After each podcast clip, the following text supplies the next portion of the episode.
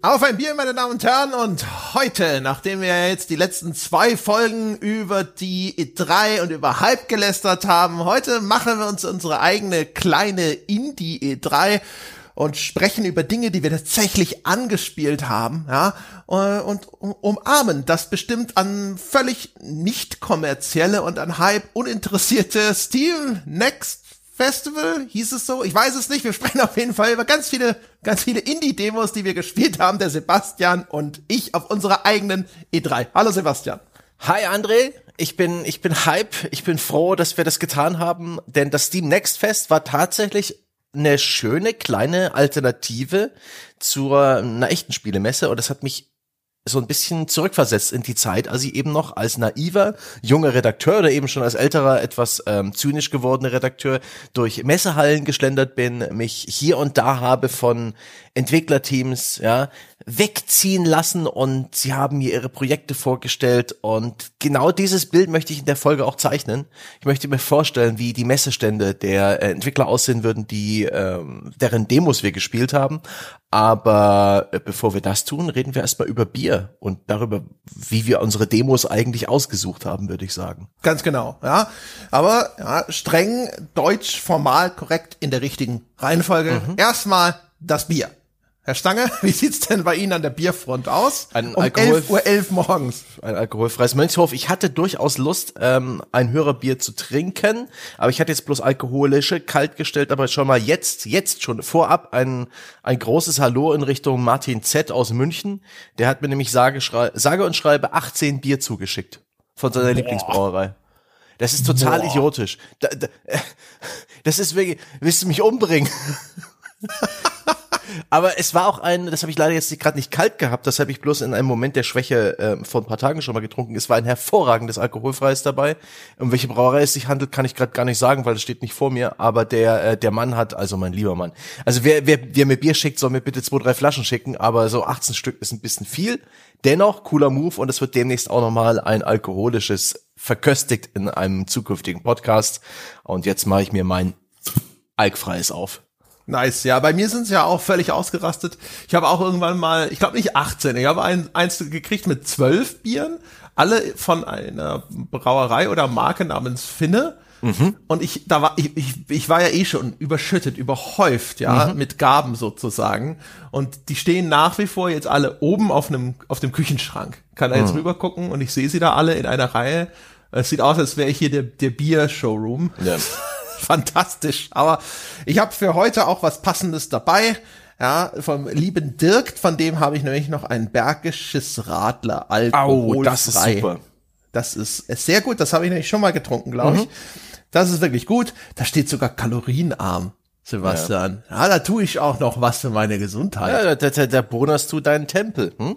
Ja, das ist super. Wir hätten ja beinahe alkoholisches Bier trinken können. Und riech mal dran. Riech mal. Also ich hatte ja den Eindruck, dass das Bergische Radler riecht nach den weißen Gummibärchen. Das riecht so, wie die weißen Gummibärchen geschmecken. Also setz mir nicht so, so in den Kopf, weil ich mag das, ich mag die weißen Gummibärchen nicht. Ich das, finde, darüber hatten wir schon gesprochen, aber ich möchte einfach nur bestätigt haben, dass es so chemisch nach Ananas riecht, obwohl es nicht danach schmeckt. Nein, nein, nein. Das, das riecht nach Limette und nach bergischem Land und nach Freiheit. So. Also nach Braunkohle, nee, Tagebau ist es da nicht, also eher nach, äh, naja.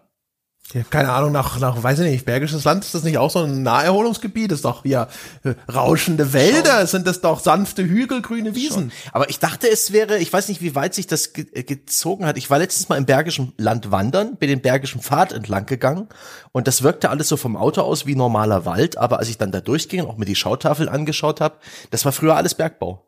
Das ist alles relativ junger Wald, das ist teilweise auch so ein bisschen renaturiert und so weiter. Und das war wohl wirklich ähm, vor, weiß ich nicht, 50, 100 Jahren eine ganz andere Landschaft. Super spannend.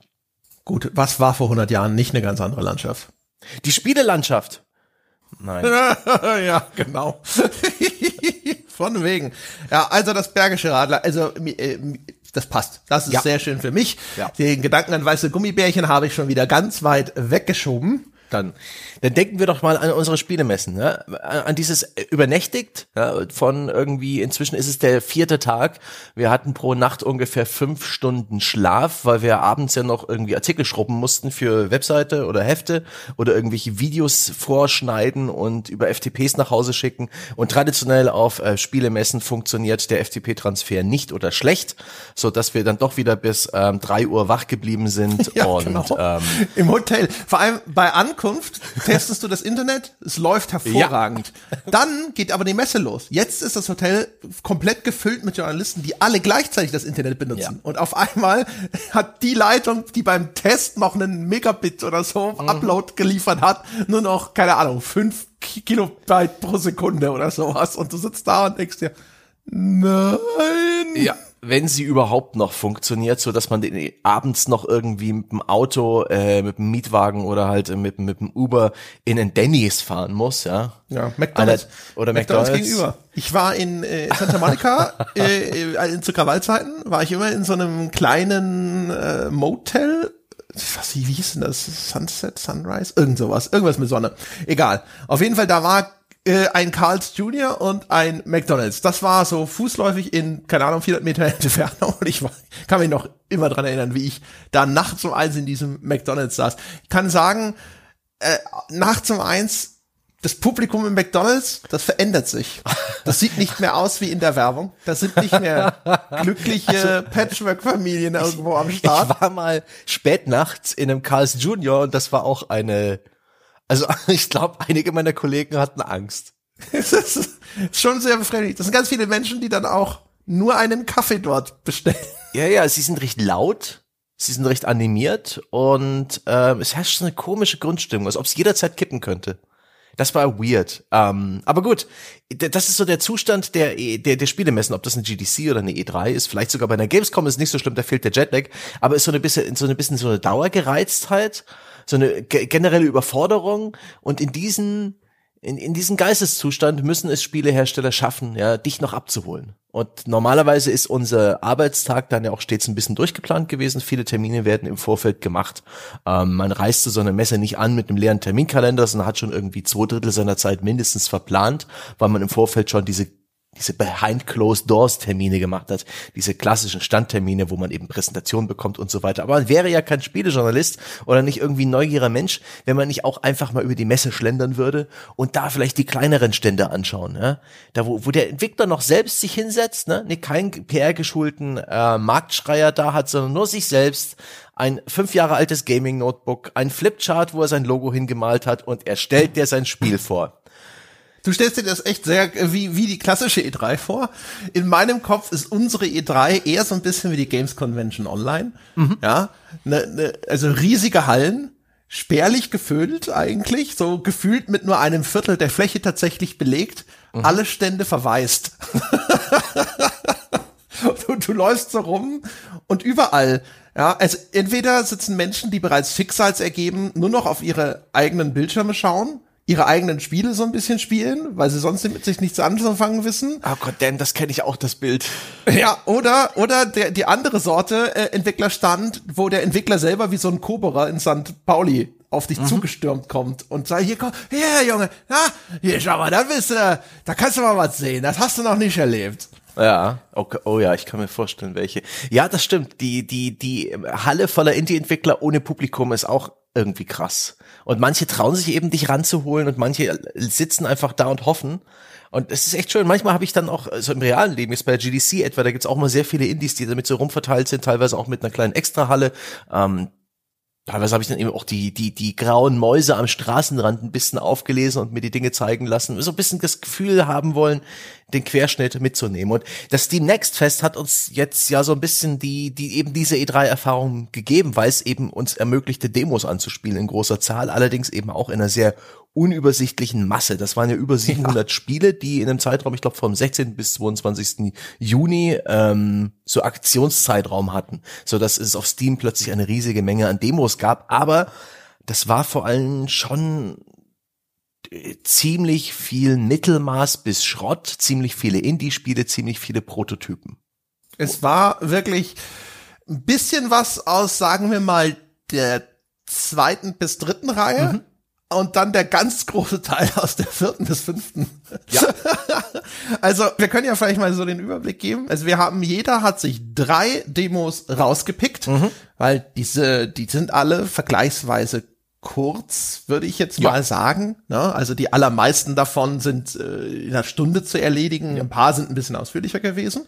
Aber jeder durfte sich drei rauspicken und wir haben gegenseitig dann auch immer so ein bisschen reingespielt in das, was sich der jeweils andere mhm. ausgesucht hat. Und wir werden drüber sprechen, was wir uns ausgesucht haben, warum wir es uns mhm. ausgesucht haben und wie es denn jetzt gewesen ist. Und hat es vielleicht auch noch mal unser Verhältnis zu dem Ding verändert. Ne? Man hat ja mhm. irgendeine Art von Anfangsinteresse. Und wie hat sich das verändert, nachdem wir dann tatsächlich diese Demo gespielt gespielt haben. Es gab, gibt ja oder gab ja mal so diesen Umbruch, wo man das Gefühl hatte, die Branche insgesamt, insbesondere die größeren Hersteller, hat beschlossen, Demos sind scheiße, das lassen wir besser, kosten Geld und machen nur mehr kaputt am Ende, als man hinterher damit gewinnt. Und wir werden jetzt feststellen, wer hat eine Demo rausgestellt, wo man sagt, jawohl, das war eine gute Idee, ja, mhm. danach ist mein Interesse gestiegen, oder hat jemand vielleicht auch eine Demo rausgestellt und ich gehe da raus und denke mir so, das hättest du vielleicht einfach besser nicht gemacht. Ja. Obwohl ich glaube, wir beide und auch unsere Branchenkollegen schon ein bisschen dazu erzogen sind, ähm, etwas gnädiger zu sein, weil wir eben durch unsere Arbeit gerade in diesem Preview-Bereich bei Messen oder wenn Entwickler zu Besuch kommen oder wenn man Entwickler besucht, dass man dann schon sehr unfertiges Zeug zu sehen bekommt. Alpha-Versionen, ähm, irgendwelche Vertical Slices, irgendwelche Gameplay-Demos, die noch nicht funktionieren, wo aber meistens das Ganze in Bezug gesetzt wird, wo der Entwickler daneben sagt, und hier käme noch eine Cutscene oder das ist noch nicht fertig, ignoriert das. Und äh, die, das gibt's halt bei Steam gerade nicht. Da, da, da war kein Entwickler am Tisch und hatte gesagt, ähm, nee, das nicht, das machen wir noch. Nee, reg dich nicht auf. Jetzt musst du hier das doppelt wegklicken, das ist noch ein Bug und das äh, aber dazu kommen es wir vielleicht bei den allem, Einzelnen. Hm? Es ist vor allem wirklich ein, eine Zeitreise in also wirklich die frühen Jahre meiner mhm. Karriere gewesen. Mhm. Also da ist wirklich so locker vor 20 Jahren. Da hat man wirklich ähm, CDs damals noch in die Redaktion geschickt bekommen mit Spielen, die in so einem oder sogar noch mhm. schlechteren Zustand waren. Das war einfach so, hey, hier ist das Spiel. Ja, ja, So, so, so wie es jetzt bislang ist, das sind dann auch schon drei Viertel des Spiels oder sowas, ja. Mhm. Nur die erste Stunde ist halbwegs spielbar. Danach fängt's an und fällt komplett auseinander und so weiter und so fort, ja. Framerates äh, immer scheiße und so weiter und so fort. Und das war damals wirklich noch so, dass man immer extrapolieren musste, so okay, wie viel ist das von einfach dem aktuellen Zustand geschuldet. Mhm. Wann soll es denn rauskommen? Wie viele Leute arbeiten da dran? Wie sehen denn die vorherigen Projekte von denen aus? Ist anzunehmen, dass die das noch hinkriegen? Oder ist anzunehmen, ne, so, kommt in zwei Monaten raus, ist, ist eher so ein Fall von, ja, da wird sie nicht mehr viel dran tun. Ne? Mhm. Ähm, und das, das war echt, äh, da, da sind Erinnerungen wach geworden, von denen ich gar nicht mehr wusste, dass ich sie hatte. Ja. ja also, wo ich vor, vor Titeln saß wie Project Echolon, da kann ich mich noch dran erinnern. Das habe ich damals, ich glaube, von Buka, dem guten, oh. nicht mehr existierenden russischen Publisher geschickt bekommen damals. Und es war so ein typisches Spiel aus Russland, die sich damals insbesondere dadurch ausgezeichnet haben, dass die technisch sehr fortschrittlich waren. Mhm. Also du hast die Screenshots gesehen und hast gesagt, grafisch ist ja krass. Alles andere war scheiße. Aber ja, technisch weiß. ganz weit vorne mit dabei. Mein Rechner ächzt und stöhnt und schwitzt und möchte, dass du Eiswürfel reinschaufelst, wie so die Kohle, ja, im Maschinenraum eines Dampfschiffes.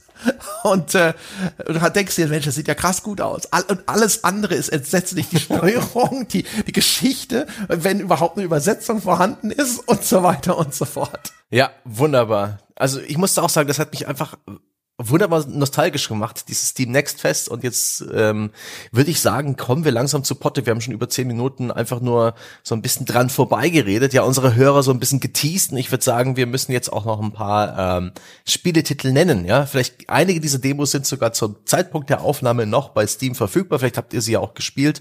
Also fang du doch mal an. Welches ist der erste Titel, den du dir mit runtergeladen hast? Und warum hast du das getan? Also ich, äh, ich fange mal mit dem offensichtlichsten an. Ich mhm. habe beschlossen, wir spielen die Demo zu Sable, mhm. äh, weil das wahrscheinlich unter den Demos in diesem Steam Next Fest bei den bekanntesten ist. Mhm. weil Sable hat an äh, bei den E3-Präsentationen in den Indie-Showcases mehrfach schon einen relativ großen, prominenten Plat äh, Spot mhm. bekommen, wo es gezeigt wurde. Das ist dieses Spiel, das sich an dem Vernehmen nach der Arbeit des Comiczeichners Möbius orientiert. Das ist eigentlich ein Franzose, ich glaube, der hieß in Wirklichkeit Jean Giraud. Und ähm, ich bin selber mit dessen Arbeit nicht wirklich vertraut. Ne? Das ist etwas, ich plapper das nach, ich habe den mal gegoogelt, habe mir die Zeichnung angeschaut, habe mir gedacht, so ja, okay, ja, das wird schon stimmen, was die Menschen da draußen sagen, aber ich kann jetzt nicht hier rumlaufen und sagen, ah, klassischer Möbius, habe ich sofort erkannt. Ähm, aber Sable hat man häufig gesehen. Das ist das Spiel ne, mit dem äh, jungen Mädchen, das diese äh, steampunkige Maske trägt und dann auf einem auch so zusammengezimmerten, improvisierten Hoverbike durch endlose Wüsten fährt. Mhm. Und das alles in diesem Comic-Art-Stil. Das wirkte immer so ein bisschen wie eine Art Journey, Ne? Also Journey, mhm. das Spiel, das, so. was ich so sehr liebe. Vom, vom Trailer her kann man so schon so einen Eindruck bekommen. Ja, man hat diese Vibes, weil Journey spielt ja. auch in so einer endlosen Wüste, das sind alte Ruinen, da geht's um untergegangene Kulturen und so weiter. Das ist so relativ wortkarg, ne? eine kleine mhm. verhüllte Figur ohne Gesicht, rennt durch endlose Wüsten. Irgendwie kommt da sofort diese Journey-Assoziation einfach nur, auch wenn jetzt der Grafikstil nochmal ein ganz anderer ist. Man stellt sich raus, mit Journey hat's weniger zu tun, sondern es fühlt sich viel mehr an wie ein Indie-Game Zelda Breath of the Wild. Mhm. Was wahrscheinlich vor allem auch daran liegt, dass es eine Gleit- und eine Klettermechanik drin hat. Ne? Ja, und das, das habe ich mir einfach rausgepickt, weil es wirklich, das ist halt einer der, der Promis eigentlich schon unter diesen Demos gewesen. Ist auch in unserer Vorstellung ein ganz schicker Messestand, ne? Da hängen schon einige äh, Auszeichnungen dran, weil man hat schon ein paar Preise gewonnen von irgendwelchen Magazinen und so. Ist schön gestaltet, wahrscheinlich auch in diesem Pastell-Look der Spielegrafik und ähm, ja, mehrere Spielstationen, einige der schwedischen Entwickler anwesend. Ja, und auf allen Bildschirmen, wo gerade Leute spielen, siehst du irgendwie so eine Figur durch die Gegend rennen. Ja, und spielst das dann selber die Demo und stellst fest, ja, das macht man in dem Spiel. Ja, das sind keine schwedischen Entwickler, das sind ich dachte, englische, englische dachte, Entwickler. sie kämen aus Stockholm. Habe ich mich da äh, ver, ver, verklickt? Nein, Shadworks. Ach, das war der Publisher. Ich habe Publisher und mhm. Entwickler ver, ver, verwurstet. Ist ein Entwicklungsstudio, das 2014 in einer Gartenlaube in London gegründet wurde und das ist auf Englisch eine Garden Shed mm. und deswegen heißen sie Shedworks. Und das ist äh, ein Zwei-Mann-Studio. Das kann man mal vorausschicken, um mhm. gleich den Hut zu ziehen und zu sagen, für ein Zwei-Mann-Kernteam extrem beeindruckend. Ja und auch extrem ambitioniert zu sagen, ich mache ein Spiel Full 3D und es ist so ein bisschen Zelda Breath of the Wild-esque. Ne? Also in, in dem Sinne, ich habe äh, eine, eine vertikale Welt, die Spiel Spielfigur kann klettern, hat eine Ausdauerleiste, der Spieler kann ein bisschen gucken, kann er da noch hochklettern, kann er da nicht hochklettern. Sie kann gleiten, sie hat in dem Fall keinen Gleitschirm, sondern sie kann sich in so eine Art magische Blase hüllen und dann schwebt sie durch Lüfte und auch da kannst du dann gucken, wenn ich von der Plattform hier abspringe und dann dieses Gleitfeature aktiviere, mhm. schwebe ich dann tatsächlich noch rüber zu diese, weiß ich nicht, dieser großen Steinformation, die da in der Wüste steht, so ein bisschen wie in Monument Valley oder klappt das nicht mehr? Also das ist schon da muss ich sagen, ich habe immer Respekt vor der Schutzpflicht ja. zu sagen, das ist das Rad, das wir drehen wollen. Und du denkst dir so, Moment mal, aber das Rad ist sehr groß und du bist sehr klein. Ja, sie drehen tatsächlich an dem Rad. Das äh, funktioniert ja auch, das Spiel. Es hat eine Steuerung, die funktioniert, die, das, die Bewegung durch die Level, das ist alles äh, drin. Und vor allen Dingen die Grafik funktioniert im weitesten Sinne. Ich war wirklich beeindruckt, dass dieses Spiel diesen so pastellfarbenen, leicht äh, bisschen monochromen Look, der, weiß ich nicht, der Oldschool Comics wunderbar wiedergibt.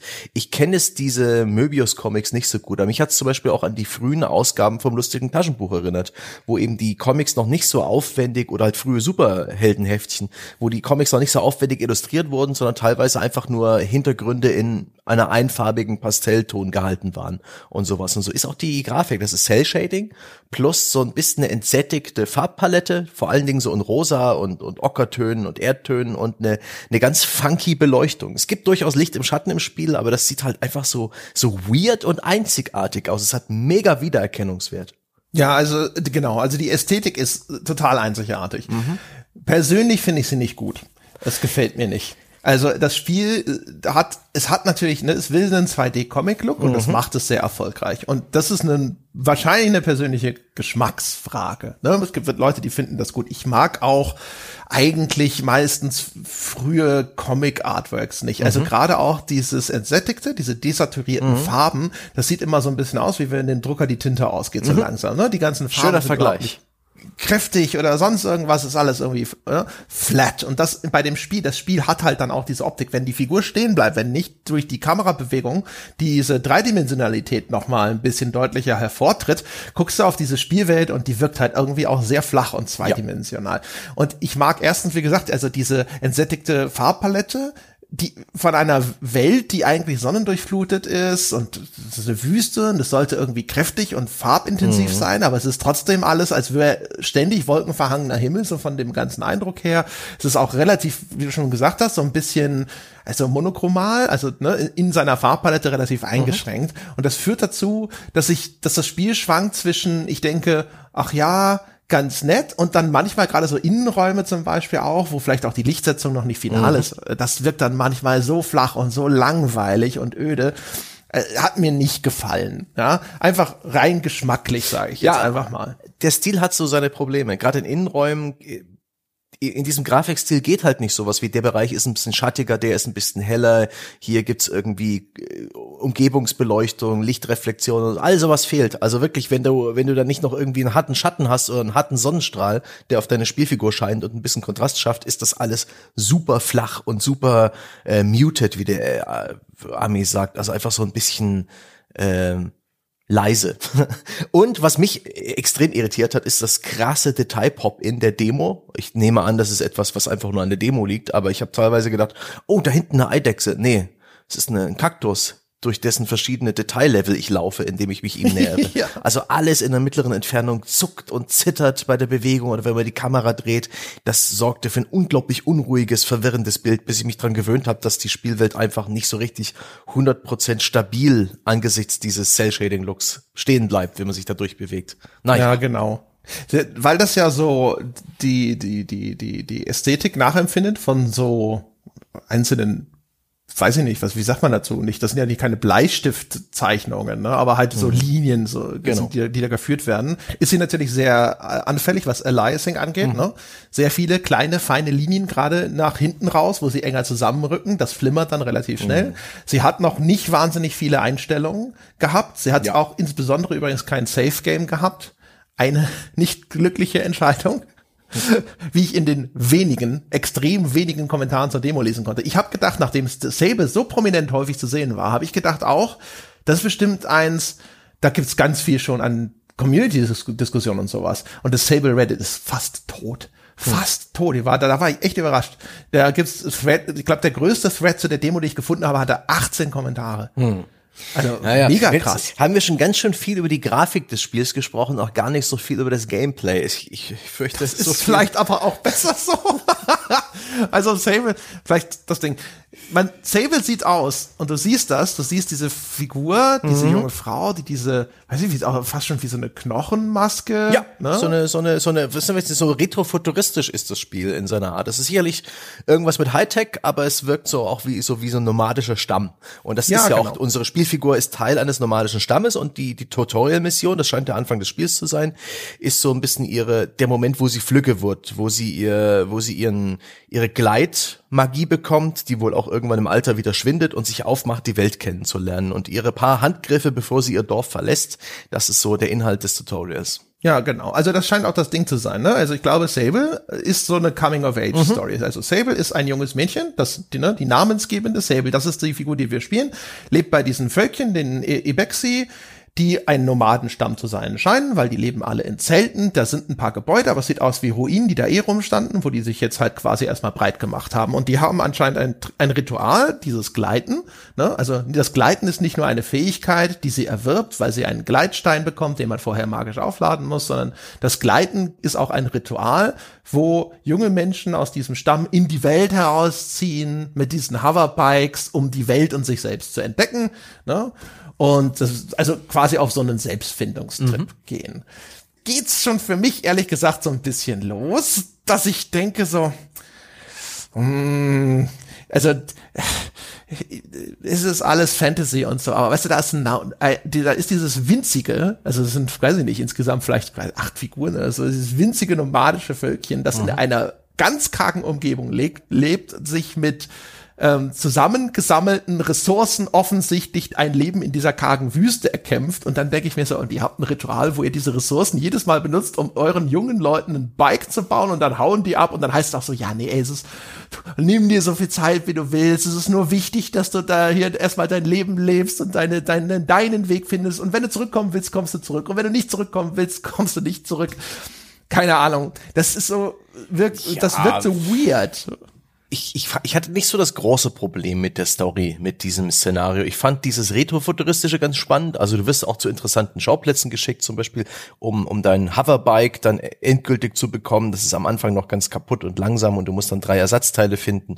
Dann musst du auch zum Beispiel in so ein abgestürztes Raumschiff rein. Etwas so, sowas mega futuristisches, was auch in diesem Zeichenstil irgendwie ganz nett aussieht und was irgendwie so in, in Widerspruch steht. Da ist so ein Ne? So ein Raumschiff-Wrack, wo du auch das Cockpit, Cockpit betreten kannst, das große und irgendwelche Audioaufnahmen äh, anhören von, von, dem, von dem letzten Flug dieses Dings und dazu hast du eben eine, äh, ein Dorf, das eher wie so ein, so ein Nomadenstamm in der Wüste wirkt. Das, das, das passt schon. Das finde ich cool. Die Tatsache, dass du fucking drei Ersatzteile für dein ähm, Bike suchen musst und da halt eine Waschliste nach der anderen hast und keine der Missionen ist in irgendeiner Form super spannend, sondern es ist eher G zu Punkt X.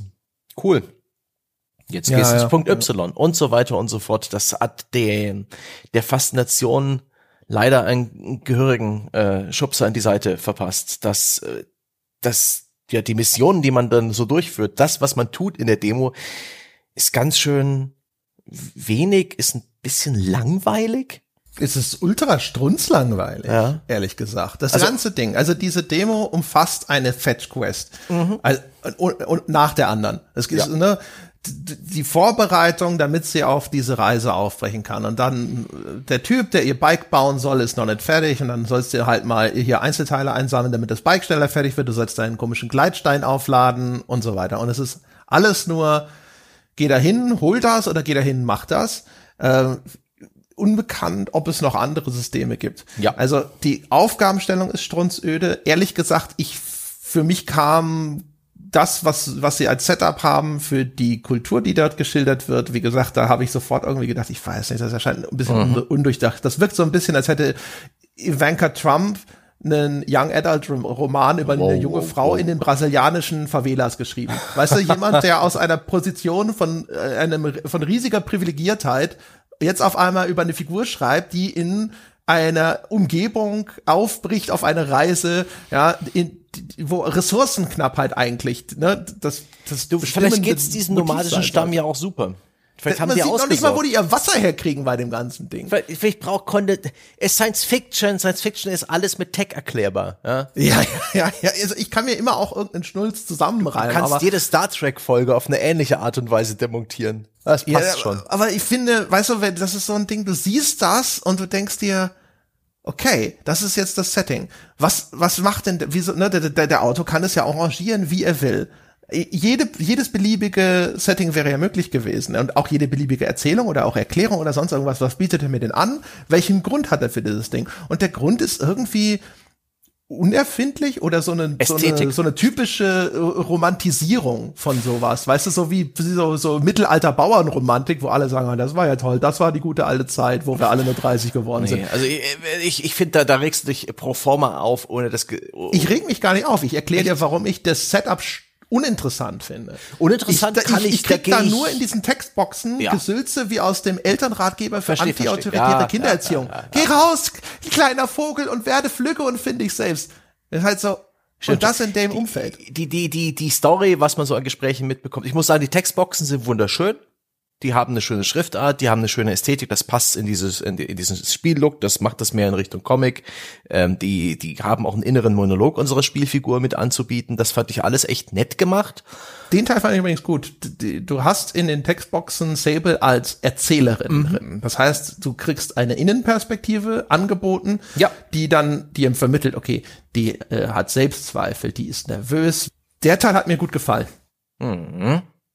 Und ja, also die große Frage ist halt, was sie noch draus machen aus diesem Spiel. Ähm, bis jetzt war es bloß ein Anfang und der Anfang war ganz schön zäh. Das ist etwas, was im finalen Spiel wahrscheinlich auch ein bisschen beim Playtesting vielleicht auch irgendwie durchfällt, weil es eine Stunde lang relativ monotone, unaufregende Fetch-Quests sind, weil es nur geht zu Ort A, geht zu Ort B, C und D und gehen ist und da etwas aktivieren. Es ist keine Herausforderung.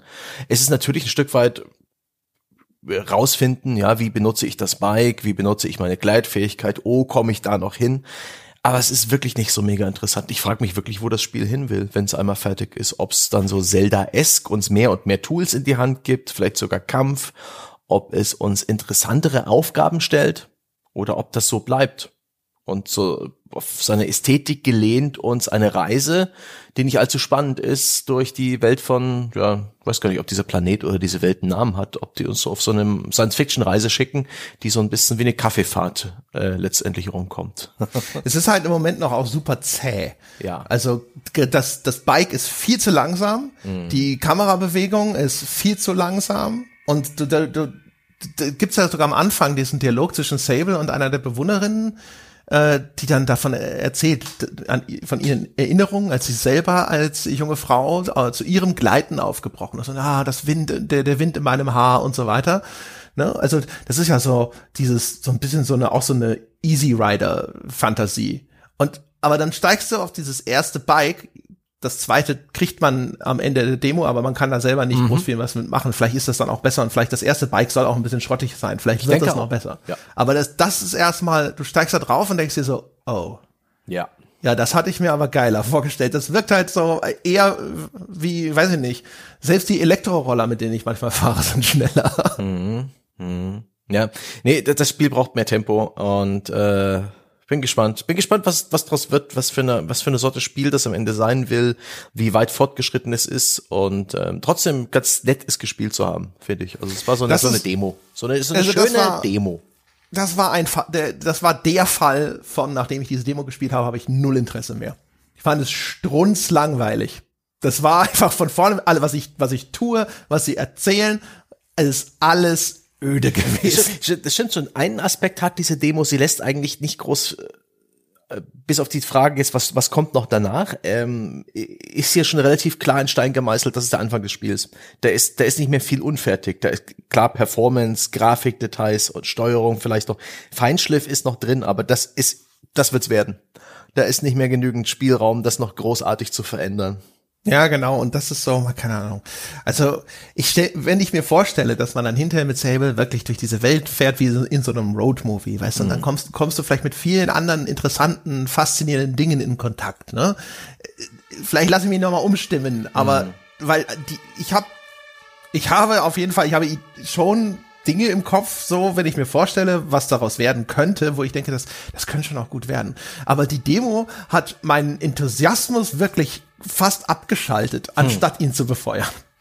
Ich hatte nie einen Enthusiasmus, ähm, weil das Spiel wirkte auch in den Trailern für mich so wie halt so ein klassisches, atmosphärisches Indie-Spiel mit einem netten Grafikstil und ein bisschen so, ne, Journey. Ich habe auch an Journey gedacht, aber ich hatte nicht die Qualität von Journey erwartet.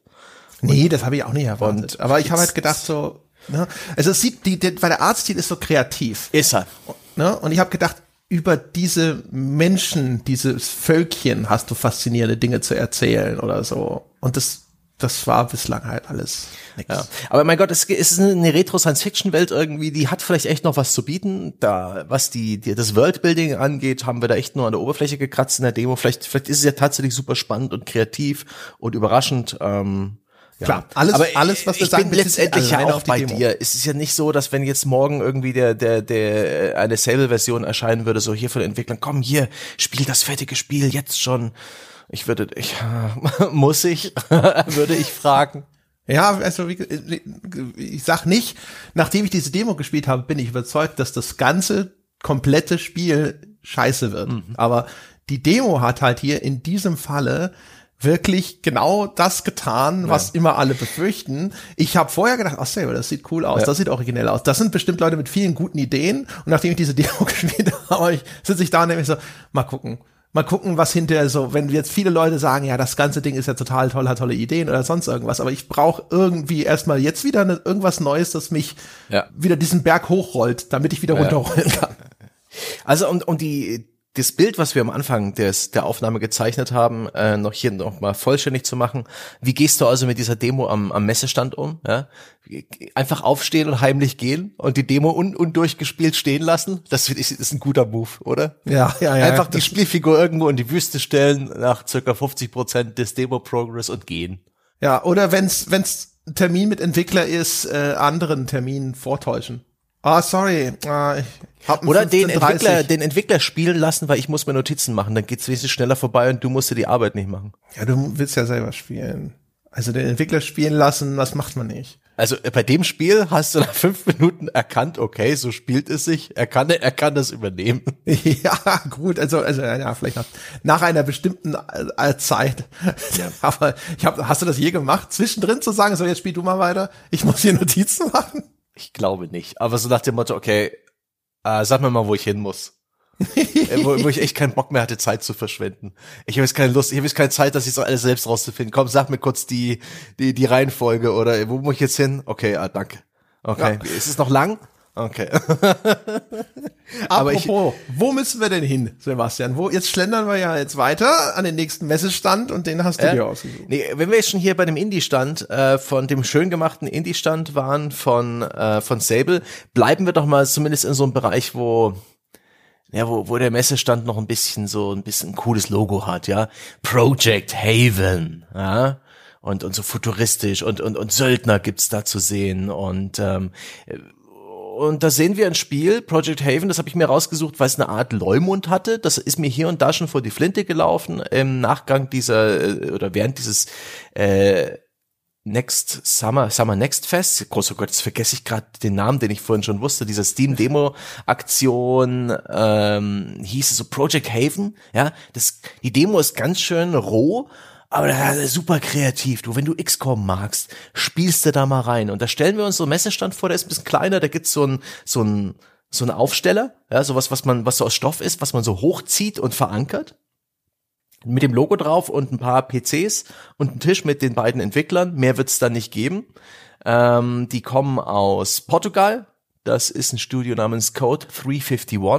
Ähm, die haben das Spiel 2015 durch Steam Greenlight geprügelt und sind seitdem am Arbeiten und haben tatsächlich auch so im Jahr 2020 ein bisschen so eine Finanzspritze bekommen. Da gab es irgendwie die Epic Mega Grants, da gab es Geld und die waren auch noch bei anderen ähm, äh, Messen und Indie-Showcases letztes Jahr ein bisschen unterwegs und sie, sie scheinen da durchaus Rückenwind zu haben und arbeiten jetzt mit äh, ja, mit aller Kraft an einer Art XCOM, an einem futuristischen, leicht dystopischen äh, Rundentaktikspiel, wo wir die Mitglieder einer ja, Söldnereinheit spielen, die Steel Dragons. Und in der Demo ja, geht's einfach los. Spielen wir in einer futuristischen Welt Rundentaktik.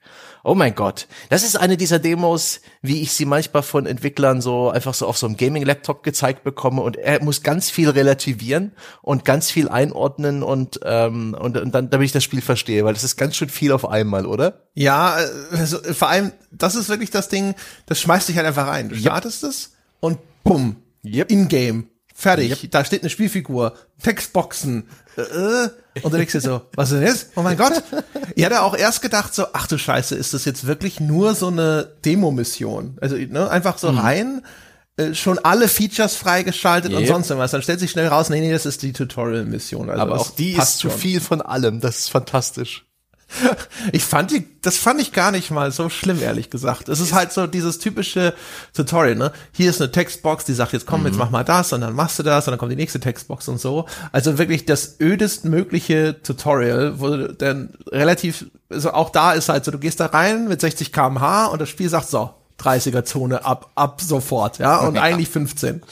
Ja, und es ist eben auch ähm, schwer lesbar, das Spiel. Es hat so viele verschiedene ähm, Hard-Elemente und Informationen und die auch alle irgendwie wichtig sind. Und du bist dann am Anfang durch das Tutorial nicht so gut darauf vorbereitet, das Spiel tatsächlich zu spielen, aber du bekommst eine super Idee, was die Entwickler da vorhaben. Und das fand ich letztendlich doch schon super spannend, weil es ist eine Art, äh, eine Art XCOM, ohne dieses Schachbrett, was drunter liegt. Es gibt also nicht dieses Grid, wo du jede Figur halt ähm, so und so viele äh, Schachbrettfelder weit bewegen kannst und äh, sondern es ist alles eher Freiform. Erinnert mich ein bisschen an Jacked Alliance, muss ich sagen. Man kann ich also finde, es ist wie ein Tabletop. Oder also so, bei ja, sowas ja, wie einem ja. Mac Warrior, da wird ja Distanz ge- gemessen, ne, Mhm. mit so einem Maßband zum Beispiel. Und daran habe ich halt gedacht. Also auch wenn du ne, bewegst da den Cursor für Bewegungsreichweite und dann sagt er dir halt, okay, bis hierhin sind es noch vier Aktionspunkte. So, Mhm. Dann drei Pixel weiter, immer noch vier Aktionspunkte. Nochmal drei Pixel weiter. Jetzt sind es fünf Aktionspunkte. Ah, verdammt. Das, das macht's gleich komplizierter als XCOM, wo du halt irgendwie diese klassischen zwei Aktionen hast, die du pro Runde machen kannst, irgendwo hinlaufen und schießen oder irgendwo hin sprinten, viel weiter, aber, dann nicht mehr schießen oder schießen und nachladen. Und da hast du halt pro Charakter und es ist auch durch die Charakterwerte änderbar, durch das Rollenspielsystem, was drunter ist und durch Level-Ups hast du ein gewisses Budget an Aktionspunkten. Das können auch irgendwie 17, 20 Aktionspunkte sein.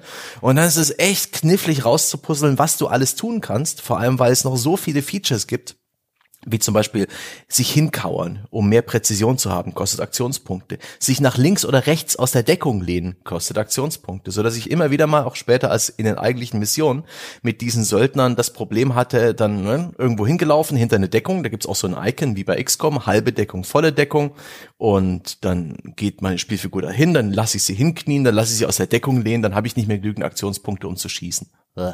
Aber der, der, das, der große Clou am Spiel, womit es sich auch ein bisschen unterscheidet von XCOM und eher so in Richtung Phoenix Point rückt, ist die Tatsache, dass du eben nicht einfach nur ähm, einen Gegner anklickst und eine gewisse Trefferwahrscheinlichkeit hast, sondern du musst selber zielen. Das geht dann in so eine Art Third-Person-Ansicht, sobald du schießt und dann richtest du dein Fadenkreuz auf den Gegner und das Fadenkreuz ist eher so eine Art Kreis und je nachdem, wie du positioniert bist, ob du am Boden liegst, ob du kniest, ob du stehst, je nachdem, wie gut die Skills deines Charakters sind, ist dieser Kreis oder je nach Waffe, ist dieser Kreis größer oder kleiner. Da gibt's einen Operator, der hat halt eine Schrotflinte, der zeichnet einen recht großen Kreis, aber der hat eben viele Projektile, der kann sogar mal zwei Leute gleichzeitig wegballern, wenn man das gut hinkriegt. Gibt auch eine Sniper-Schützin, die hat halt ein richtiges Gewehr im langen Lauf und die kann auch im Stehen ähm, relativ präzise Schüsse abfeuern. Und jemand mit einer OC, der hat halt der kann gar nichts, das war frustrierend. Und das ist so die, die Grundidee, dass man sozusagen mit ein bisschen Kniffelei und, und sehr bedacht und wirklich sehr, sehr viele Aspekte berücksichtigend seine Söldner Runde für Runde platziert und dann eben in, in der Third-Person-Schulterkamera seine Schüsse abgibt und das Ganze eben runden, ja, rundenbasiert. Man ist selbst dran, da sind die Gegner dran und so weiter und so fort. Es gibt auch ein Stealth-System, ähnlich wie bei XCOM. Das heißt, solange man noch nicht entdeckt wurde, kann man praktisch so ein bisschen äh, einfach da durchlaufen, bis dann eben man einmal äh, gesehen wird und dann wird das alles ein bisschen langsamer. ja. Es ist XCOM, wenn man sich fragt, wie man XCOM unnötig verkomplizieren kann. Hoi, hoi, hoi, ist es kompliziert geworden, ne? Und Ja, aber vor allem unnötig. Das ist das Schlimme daran. Weil, überleg mal, weil, äh, was gewinnst du durch dieses System, dass das eben nicht eingeteilt ist in ein Grid? Eigentlich nichts, außer dass du jetzt ständig da sitzt mit der Maus. So, äh, wie viele Fummelig, Aktionspunkte sind das ja. jetzt? Weil, weißt du, bei XCOM siehst du, weißt du, okay, drei Felder, so und so viele Aktionspunkte aus die Maus. Hier bist du ständig so, ja, wie weit ist das denn? Dann denkst du zwischendrin, jetzt schicke ich den da hin. Dann so, hä, da kommt er nicht hin, der hat noch 20 Aktionspunkte. Wieso kommt er denn da nicht hin? Ja, dann ist er halt noch irgendwo, vielleicht klettert er noch mal eine Wand hoch, das hat wieder mehr Aktionspunkte. Mhm. Es ist viel schwieriger zu durchdringen und es ist halt einfach, aber eine, diese Verkomplizierung bringt dem Ganzen, wa- was jetzt also ne, so die, die strategische Planung und so angeht, eigentlich nichts, außer dass du mehr Frickelarbeit hast. Ja. Das Zielen ist genau das gleiche. Du kannst auch schon bei XCOM einzelne Körperteile anvisieren. Jetzt ist es aber auf einmal so, durch, dass, dass, dass die, die Kamera aus dieser ISO-Vogelperspektive zu dieser Schulterkamera runtergeht. Jetzt muss ich halt Jetzt kann ich den quasi live den Kopf anvisieren, anstatt dass ich Körperteile durchschalte. Aber du, du, du, du, du, wirst eigentlich nur schon wieder ein, äh, das sind schon wieder Informationsdefizite. Du sitzt da und denkst dir, okay, wenn ich jetzt auf den Kopf ziele, macht das überhaupt einen Unterschied? Schießt der wirklich auf den Kopf? Macht das einen Unterschied, ob ich den Kopf möglichst mittig anvisiere? Oder ist das dann eigentlich auch nur so, so, so ein System, wo im Hintergrund Zeug ausgewürfelt wird? Weil du schießt ja dann auch häufig daneben. Ne? Ist nicht so, dass du nur weil du präzise zielst, dass das dann deswegen auch trifft, sondern wahrscheinlich erhöhst du Trefferwahrscheinlichkeiten, je nachdem, auf was du zielst. Und dieses, ähm, ich, dass ich das jetzt selber anvisieren kann aus dieser Perspektive ist eigentlich auch nur wie die Auswahl der Körperteile, nur so auf eine Art und Weise, die unklarer macht, was der Effekt sein wird, den ich dabei auslöse, ja. Und ich habe die ganze Zeit immer nur gedacht, so, das sind lauter so Innovationen um der Innovation willen, die für mich aber spielerisch unterm Strich das Ganze nicht wertvoller oder interessanter ja, gemacht haben. Die, die Spieleentwickler, das, das Pärchen da, das Portugiesische, das da vor allen Dingen dran arbeitet, ist ähm, so ein bisschen Opfer des Feature Creep geworden, habe ich den Eindruck. Da sind so viele Ideen und, und Features drin und sie versuchen dann ja auch so ein bisschen das alles wieder einzuholen. Also so ein bisschen die, die Tatsache etwa, dass man, wenn man dann so seine Linien zeichnet, wo die Charaktere langgehen werden, dass man dann eben eine Icon bekommt, ein kleines rotes. Ab welchem Punkt man nicht mehr in der Lage ist zu schießen, wenn man da hingegangen ist und so. Sie, also sie geben die Hilfestellung, aber die reichen nicht aus. Weil, weil so viele Aktionen zusätzlich zusätzlich noch Aktionspunkte verschwenden. Allein das Reinzoomen, um präziser zu schießen, kostet Aktionspunkte. Wie oft ich irgendwo hinter Deckung gegangen bin und wollte dann auf den Gegner schießen und mein, mein Charakter kann nicht dahin gucken, aus irgendeinem Grund, weil ich den falsch da geparkt habe, weil er jetzt nach rechts schaut und dann muss offensichtlich ja auch ab und zu noch mal neu ausrichten, furchtbar. was überhaupt keinen Sinn ergibt. Ja. Du bist eh schon in so einer fast First Person Ansicht ja. und dann willst du mit der Maus einfach rumrotieren, ja. aber du kannst in dieser Einstellung immer nur so in einem, weiß ich nicht, 90 Grad Winkel oder so nach links und rechts. Dann musst du wieder raus, musst über das Look-Feature, das keine Aktionspunkte kostet, immerhin die Figur neu ausrichten, damit sie in die richtige Richtung schaut, dann ja. wieder rein in den Modus und jetzt kannst du vernünftig zielen. Und dann ist vielleicht dann dort trotzdem der Gegner verdeckt und das ist ja etwas, was XCOM einfach ignoriert. XCOM ist dann scheißegal, ob da wirklich eine Sichtlinie besteht, sondern das steht, die Engine sagt, da ist eine Sichtlinie, hier ist ein, Zug möglich, was das Interface vorher kommuniziert und dann wird geschossen und es gibt Animationen, es gibt Trefferwahrscheinlichkeit, alles cool, auch wenn das vielleicht theoretisch an irgendeiner Hauswand entlang klippt aber es ist besser spielbar. Und in dem Fall hast du dann wirklich, du gehst in deinen Schussmodus und hast dann irgendwie die Kiste hinter der Deckung genommen hast direkt vor dir. Dann kann man noch die Schulter wechseln, wie in so einem Third-Person-Shooter üblich, aber nicht mal das hilft immer. Also das war so frustrierend, letztendlich aus der Vogelperspektive darauf zu schließen, ob man jetzt wirklich den Gegner sehen und auch noch treffen kann. Und dazu hatten sie eben auch noch, und das ist auch eine der Innovationen, die dieses Spiel hat, mehr Vertikalität haben sie sich gedacht, ja. Solche Spiele wie XCOM oder Phoenix Point haben ja gerne einfach nur eine Ebene und vielleicht hier und da mal Erhöhungen. Sie haben sich gedacht, fuck it, wir bauen viele Räume aufeinander und großer Gott, ist das Spiel nicht in der Lage, damit umzugehen, insbesondere die Kamera. Was war das verwirrend und unübersichtlich? Und ich hatte wirklich keine Ahnung. What the fuck? Wie? Was? Wieso sind die Leute da? Wie, wie kann, wie kommt man dahin? Echt? Ja, da ist noch ein, da ist ein Laufweg? Großer Gott. Also das ist doch, das hat, das Spiel stirbt den, äh, den Tod der tausend Nadelstiche. Aber ich fand es dennoch irgendwie super drollig, wie viel Mühe sich die Entwickler geben und auch ähm, ja, was für Ambitionen sie haben. Es ist halt schon wieder, ne, dafür, dass das von nur zwei Leuten gemacht wird, ist es schon wieder krass. Ja. Das ist so von der Optik her auch so ein bisschen wie dieses Hongkong Massacre. Da habe ich irgendwann mhm. mal, glaube ich, auch mit dir drüber gesprochen, wo man auch das von einem Typen gemacht wurde, wo man auch gedacht hat, Mensch, krass, ne, so viel Zeug, irre, was mhm. inzwischen geht. Aber das Problem ist natürlich, als Spieler kannst du extremen Respekt vor der Leistung von so einem kleinen Team haben, das ändert nichts davon, daran, dass du davor sitzt und dir denkst so, aber diese Umgebungen sind auch halt alle schon ziemlich generisch und ne, aus. Mhm. Ne, und die Figuren sind alle schon auch ein bisschen bisschen nervig, bisschen, das ist auch schon wieder so, so, so das sind schon wieder so Watch Dogs 2 Figuren dabei. Ja. So wie ja, dieses ja. Hipster Hacker, weiß nicht, Kommunikationsmädel, das da mhm. während der Mission ständig irgendwie so Feedback gibt. Das ist halt auch so dieser Versuch von Witty Banter. Ja. Und Witty Banter ist halt leider nicht so leicht, weil er muss nämlich witty sein. ja. Und das, da, da zwischendrin, da lösten sich auch schon wieder einige Zahnfüllungen bei dem, ja. was ich da zu hören bekam. Ja, auch so praktisch dieses, dieses, diese Hardcore, ja, erwachsene Söldner-Story, die sie nach Eigenaussage da durchbringen wollen. Warum?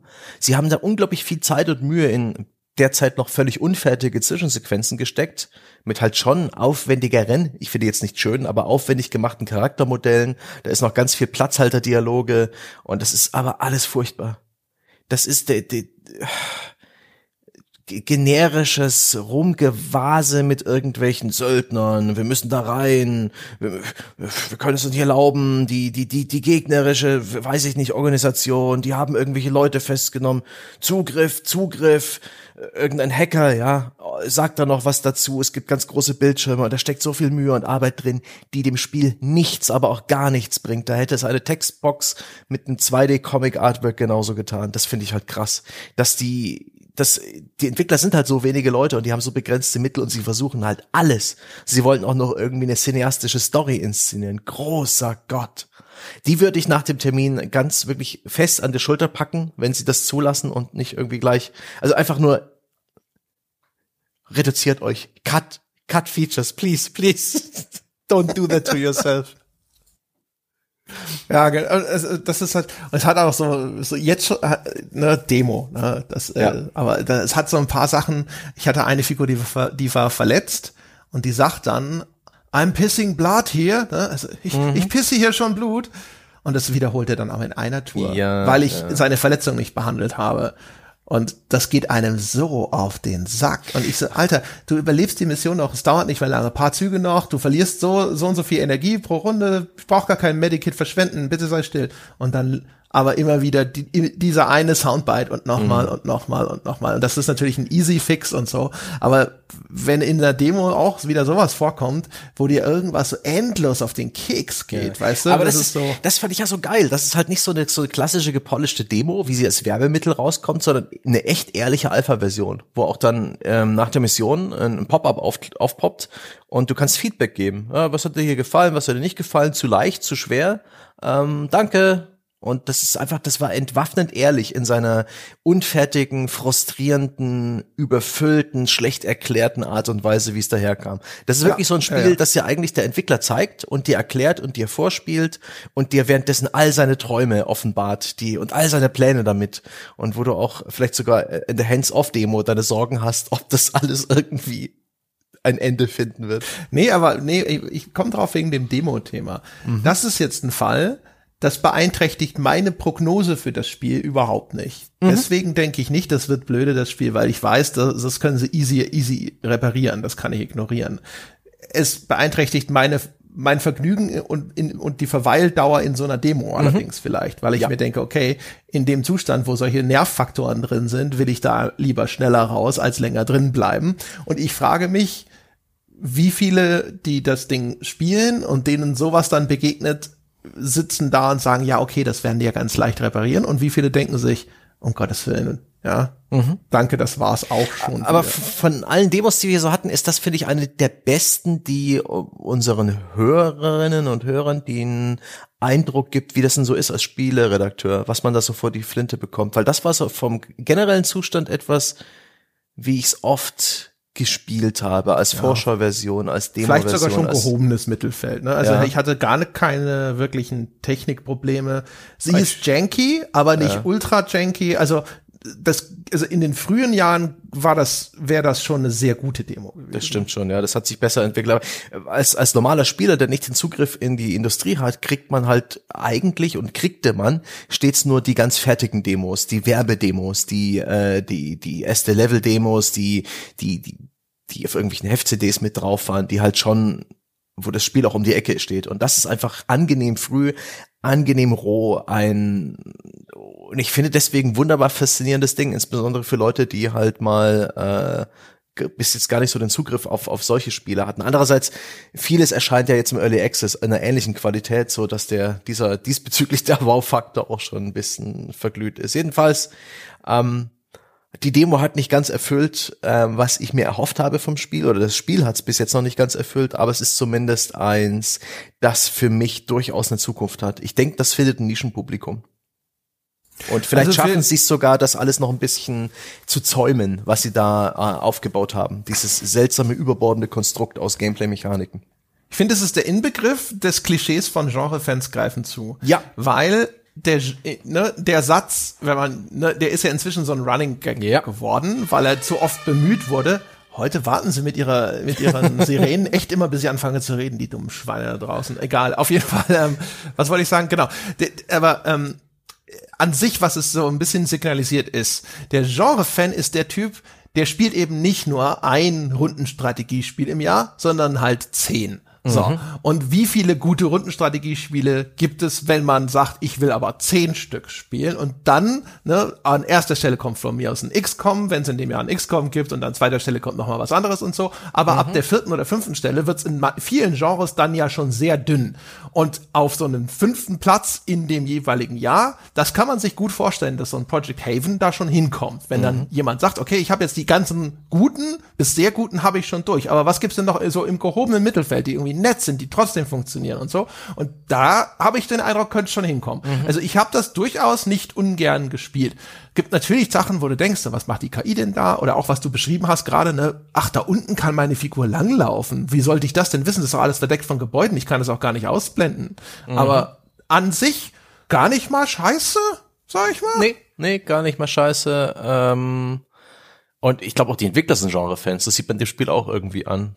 Auf jeden Fall, das war, war, war, war ein netter, hat einen netten Eindruck hinterlassen, trotz all seiner Probleme und trotz dem Frust, den ich damit hatte. Und das lief auf meinem PC insbesondere sehr schlecht, aber das ist ja auch vollkommen okay. Alles cool. J. Gehen wir weiter. Ich, ich schreibe mir einen Messestand.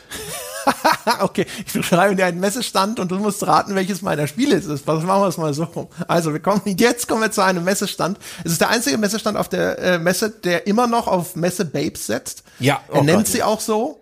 Ja. Er ist immer noch designt wie Messestände in den 90ern. Das heißt also wie eine Geisterbahn. Da sind auch äh, Plastikfiguren, ist eine Verkleidung am Stand, dass das aussieht wie ein, äh, ein Höllenszenario. Es gibt so einen Zimmerspringbrunnen, oh den Gott. man rot gefärbt hat, ja. damit es da, aussieht, als ob da eine Blutfontäne steht. Das Messebabe hat aufgeklebte Hörnchen. Ja, es natürlich. Hat Bodypaint. Es hat Bodypaint. Es ist vom Dresscode hart an der Grenze, die der Messeveranstalter äh, vorgibt. Richtig. Es, es, es gab lange Diskussionen schon vorher und mhm. mit der Messeleitung.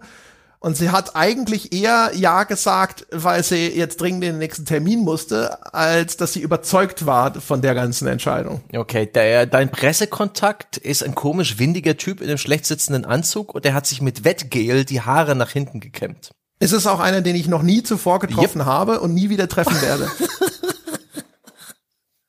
André, warum hast du dir die Demo von Succubus reingezogen? Ja, weil Succubus, äh, Succubus ist der Nachfolgetitel der Madmind Studios, ein polnisches Studio, deren Erstlingswerk Agony ich vor vielen Monaten gespielt und verrissen habe. Und äh, ich habe mich das das Agony war ein Spiel, wo ich gedacht habe so ach krass, ne? Horrorspiel, Höllenszenario und Leute, die gesagt haben, sie wollen mal so richtig auf die Kacke hauen, haben sie dann auch gemacht. So viel muss man ihnen zugestehen. Leider war das Spiel kompletter Dreck. Und jetzt äh, kommt jetzt also Succubus als nächster Titel von denen. Und es ist, es war vor dem Erscheinen der Demo schon wieder komplett vom zumindest deutschen Steam getilgt worden. Mhm. Man hatte es uns sozusagen schon mal unter dem Hintern wegzensiert. Ich glaube, weil sie nämlich vorher auch schon so einen Art spielbaren Teaser, so einen, äh, wie sagt man, nicht äh, so eine Art Prolog rausgebracht mhm. hatten. Und das war wohl zu krass für Deutschland. So. Und jetzt habe ich gedacht, so jetzt mal aber schnell hier mal die Demo mitgenommen, bevor äh, wir am Ende das Ding gar nicht zu Gesicht bekommen, ja, oder nur in einem braunen Umschlag unter der Brücke zugesteckt bekommen können. An sich ich find's immer noch interessant. Ich mag ja generell mir Dinge anschauen, wo Studios irgendwie den Versuch unternehmen, unternehmen so ein bisschen transgressive Dinge zu machen. Ja, wir sprengen hier so ein bisschen Grenzen, ja. Geschmacksgrenzen, Grenzen dessen, was so verpönt oder tabuisiert ist. Und hier haben wir es halt auch wieder mit der Vermischung von Horror und Erotik zu tun. Und ich wollte einfach sehen, wie hat sich dieses Studio denn jetzt weiterentwickelt? Sie hatten so von dieser Höllenästhetik in, äh, in Agony schon so ein, zwei ganz nette Ideen. Ich mag auch überhaupt gerne, wenn Entwickler sich mit einem, einer Darstellung von der Hölle befassen, weil dann gerne mal ne, so Hieronymus Bosch mhm. ähnliche mhm. Dinge dabei rauskommen. Es also ist Dantes Inferno zum kreativer Spielplatz, da kann man was machen. Dantes Inferno war jetzt auch so ein eher so ein mittelmäßiger God of War Klon, aber hatte durchaus ideenreiches Leveldesign. Genau, hatte fantastische Ideen in ja. seiner ganzen Gestaltung. So, das heißt also, deswegen ist so ein Grundinteresse da gewesen, um mir das mal anzuschauen. Und dann, dann, Sebastian, dann starte ich das, ja, dieses Spiel, das offensichtlich, äh, so muss ich vermuten, mir von der ersten bis zur letzten Sekunde eigentlich Geschlechtsteile aller Art ins Gesicht halten wollte. Mhm. Aber es ist verpixelt. Man hat sie alle verpixelt. Ist es wirklich so schlimm für dich, ja? Ich fand Findest es so geil grotesk. In der Lebensrealität des japanischen Pornokonsumenten wieder? ja, das auch, aber weißt du, oh, hier ist, da ist das neue verruchte Spiel, dann startest du das und dann siehst du halt von Anfang an, die, die Succubus ist deine Spielfigur und du mhm. siehst halt da, wo ihre Brüste wären, ist halt so ein kleiner Pixelhaufen. Das sind irgendwelche gequälten Seelen und da, wo mutmaßlich ein Penis wäre, ist wieder so eine kleine, so eine kleine Pixelansammlung und so weiter. Und das, das sieht einfach so lächerlich aus. Das sieht aus auch wie dieses, wir haben die Gesichter oder die, die Ken Autokennzeichen unkenntlich gemacht mhm. in irgendeiner Frontaldoku. Und das hat es so, weiß auch nicht, das hatte schon wirklich eine humorige Qualität. Ist es für dich jetzt gespielte Empörung oder findest du es echt doof? Hättest du es wirklich sehr gern ungeschnitten gehabt? Also ich hätte selbstverständlich lieber ungeschnitten gesehen, aber es ist keine Empörung, es ist ja. Amüsement. Ich fand es einfach lächerlich. Der schmierige PR-Mann hätte dir jetzt die Hand zu fest auf die Schulter gelegt und irgend sowas gesagt, don't worry, there will be an uncut version. Ja, der, vor allem, der hätte, der hätte gesagt, jetzt hier, komm, äh, lass uns mal in den Konferenzraum gehen und dann zeige ich dir das Ding. Das Stimmt, ist hier ja. nur der Rechner ja, draußen ja, fürs, fürs Publikum oder so. Das ist halt, also es ist halt schon ein bisschen ulkig, weil, äh, weißt du, so, so, so, so kacke ich Agony fand. Aber äh, das sind halt, bei Agony gab's noch, glaube ich, diese geschnittene Vergewaltigungsszene, wo dann zumindest auch meine Toleranzgrenze so ein bisschen am Bröseln war. Aber an sich, weißt du, das ist ein, also jetzt mal strunzig gesagt, weißt du, überall primäre, sekundäre Geschlechtsorgane in diesem Spiel zu verteilen, ne, dass, dass man sich da heutzutage immer noch so sehr ins Hemd mhm. macht, ist halt so ein bisschen, ja. da sitze ich auch immer davor und denke mir so, lol, ja, an jeder Ecke oder sowas, jeder Gehirnschuss darf zelebriert werden. Das Zerplatzen der Schädeldecke mit X-Ray Vision, Superzeitlupe, Blutfontäne, Pixel genau an die Wand projiziert und sonst irgendwas. Aber die Brüste einer Fantasy Succubus, während sie durch das Spiel läuft, mussten verpixelt werden, damit der Entwickler dieses Ding hier als Demo rausstellen ja. kann. Ist halt einfach jedes Mal ein Kuriosum. Ja. Da, da denke ich halt einfach nur lol. Das, das stimmt schon, die, die, die Prüderie diesbezüglich. Obwohl das Spiel ist halt schon Exploitation oder Sexploitation. Gewalt, Titten, ja, Sex ähm, und äh, ja, ich weiß ja nicht, wie Agony damals war, das habe ich weit, äh, weiträumig ignoriert, aber letztendlich war es dann schon mega ernüchternd, was das Spiel letztendlich war. Also was man da letztendlich tut im Spiel. Das war wirklich so aus dem, aus dem Gameplay-Generator das, ja, das, das Simpelste zusammengeklickt. Ja, ja, wie gesagt, das war, ne?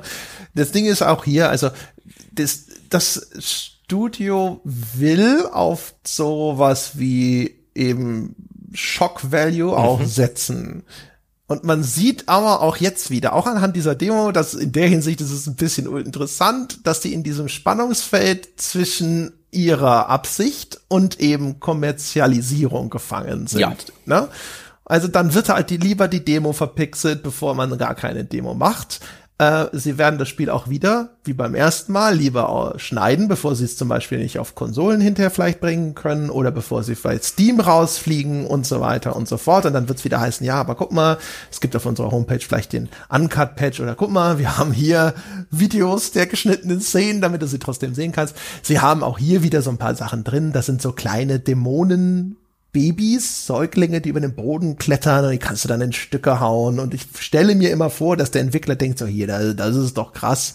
Und dann denke ich mir so, Dämonenbabys habe ich schon in Dead Space zerschossen, wenn du so willst. ja? Ich nenne es Scheiß. Dienstag. Ich glaube, Spieleentwickler, die versuchen irgendwie edgy zu sein, die rechnen nicht mit dir und deinesgleichen. Ja, aber mit wem denn sonst? Weißt du? Wer, was glauben Sie denn, wer Ihre Spiele spielen wird? Der, die, die anderen Leute, die schon beim Betrachten des Trailers schreiend das Haus verlassen, die Leute, die hier, ne, so, was, was, was schwebt Ihnen denn vor? Man sieht es auch in den Diskussionen, ja, wenn Sie Ihre Community-Diskussionen mal für fünf Seiten lesen würden, wo die Leute dann, was übrigens auch mega albern ist, sich dann über die Normies aufregen. Jeder, der das Wort Normie un, un, un, unironisch in den Mund nimmt, sollte sehr schnell überlegen, ob er sein Leben nicht mal hinterfragen muss. ja, Aber, das ist Zeit ja. für Selbstreflexion. Ja, Ach, genau. Gott. Und das ist halt, ja, es ist alles albern. Auf jeden Fall Strich drunter man merkt einen, hast du es gespielt eigentlich, Succubus? Kurz. Ja. Jetzt, da, da müssen wir es andersrum aufziehen. Was ist denn dein Eindruck? Wie, wie fandst du das denn als Trash. Spiel? Schrott. Es ist Genau. ein, ein absolut einfallsloser, monotoner, langweiliger Ego, Ego-Shooter, Ego-Kampfspiel, Ego-Metzler. Das Spiel hat ähm, irgendwelche Folterszenen, verpixelte, weil offensichtlich da auch irgendwelche Tentakel an irgendwelchen armen Seelen zugange sind. Es, es, es hat ein bisschen Exploitation im Gewaltsinne, ganz viele Animationen, wo du halt Gegner köpfst und in der Luft auseinanderreißt oder irgendwelchen gefesselten Frauen eine reinhaust, um dann ihr Herz aus der Brust zu reißen, ja. Diese krassen, edgy Momente, wo die Spieldesigner sich auch gedacht haben, geil, wir sprengen Grenzen und dazwischen unglaublich viel belangloses Gameplay Ja. aus der Third-Person-Perspektive irgendwo langklettern, schlecht animiert, um deiner Succubus, die auch nicht wirklich interessant oder irgendwie sexy aussieht, auf den Hintern, auf die Brüste zu gucken. Und der Rest ist Ego-Nahkampf-Gameplay mit Klauen und irgendwelchen Sensenwaffen, dumme Gegner. Ah, Nee, alles wirklich furchtbar. Furchtbar. ja, also 100% korrekt beschrieben, aber es ist ein erheblicher Fortschritt im Vergleich zu Agony. Ach du Scheiße. ist deutlich besser geworden. Was? Echt? War schlechter? ja, ja, ja, Gameplay-technisch, ja. Großer Gott. Ja, ja. Du hast Nehmerqualitäten, André. Ja, äh, wie gesagt, ja, manchmal. Also, das ist, das ist sozusagen das Ding. Also, mich hat ja interessiert, machen Sie Fortschritte? Die Antwort lautet ja. Sie, sie sind von einem absolut unerträglichen Gameplay auf ein langweiliges, monotones Nahkampf-Gameplay gewechselt, das viel zu große Gegnerhorden hat, das deswegen vom Pacing her scheiße ist, die Kämpfe dauern alle viel zu lange, das überschätzt die technischen Möglichkeiten. Diese Finishing Moves zum Beispiel, die sollen irgendwie krass und brachial aussehen, die sind aber aufgrund der technischen Limitierungen, also das, was das Studio technisch leisten kann, sind sie scheiße und billig und peinlich. Ja, ähm, die die edgy Szenen sind alle wirklich nicht edgy. Ja, also Herzen rausgerissen haben wir auch schon seit 1992. äh, ja, wirklich. Mortal Kombat.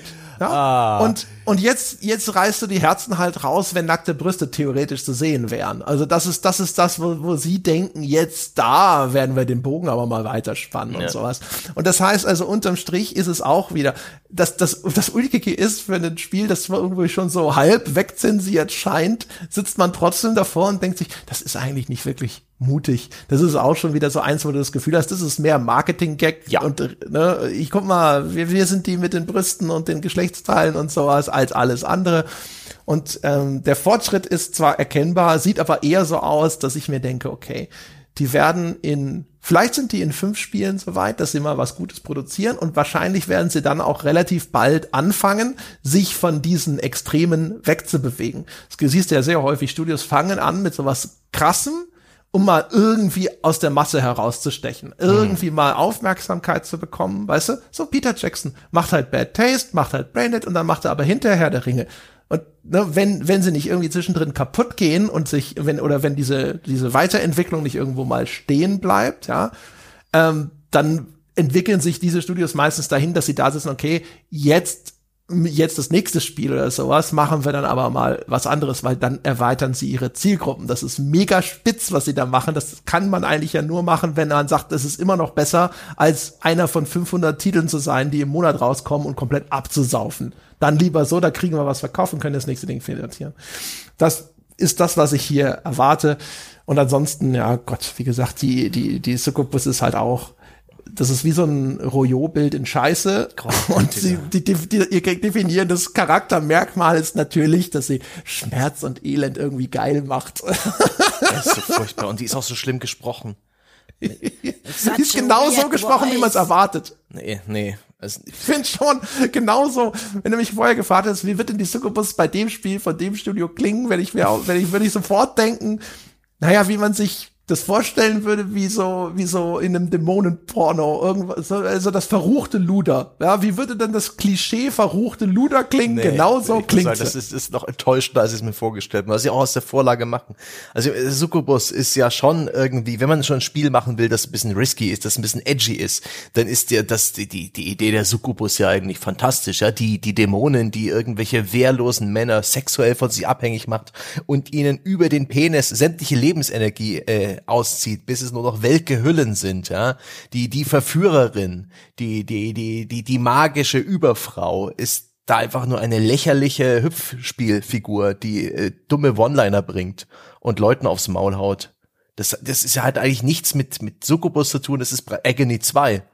Jetzt ja, spielst du eine ja, Succubus. Ja, ja, also da, also alles, was du sagst, ist richtig. Ja. Ich sag ja nur, ich habe genau das erwartet von also, denen, weil. Das ne? Beste an der Demo ist die Tatsache, wenn man die Demo durchspielt, gibt's einen Trailer, so, so eine Art Endroll, dann gibt's noch mal kurz, ne, macht Appetit auf mehr, komm, du hast die Demo durchgespielt.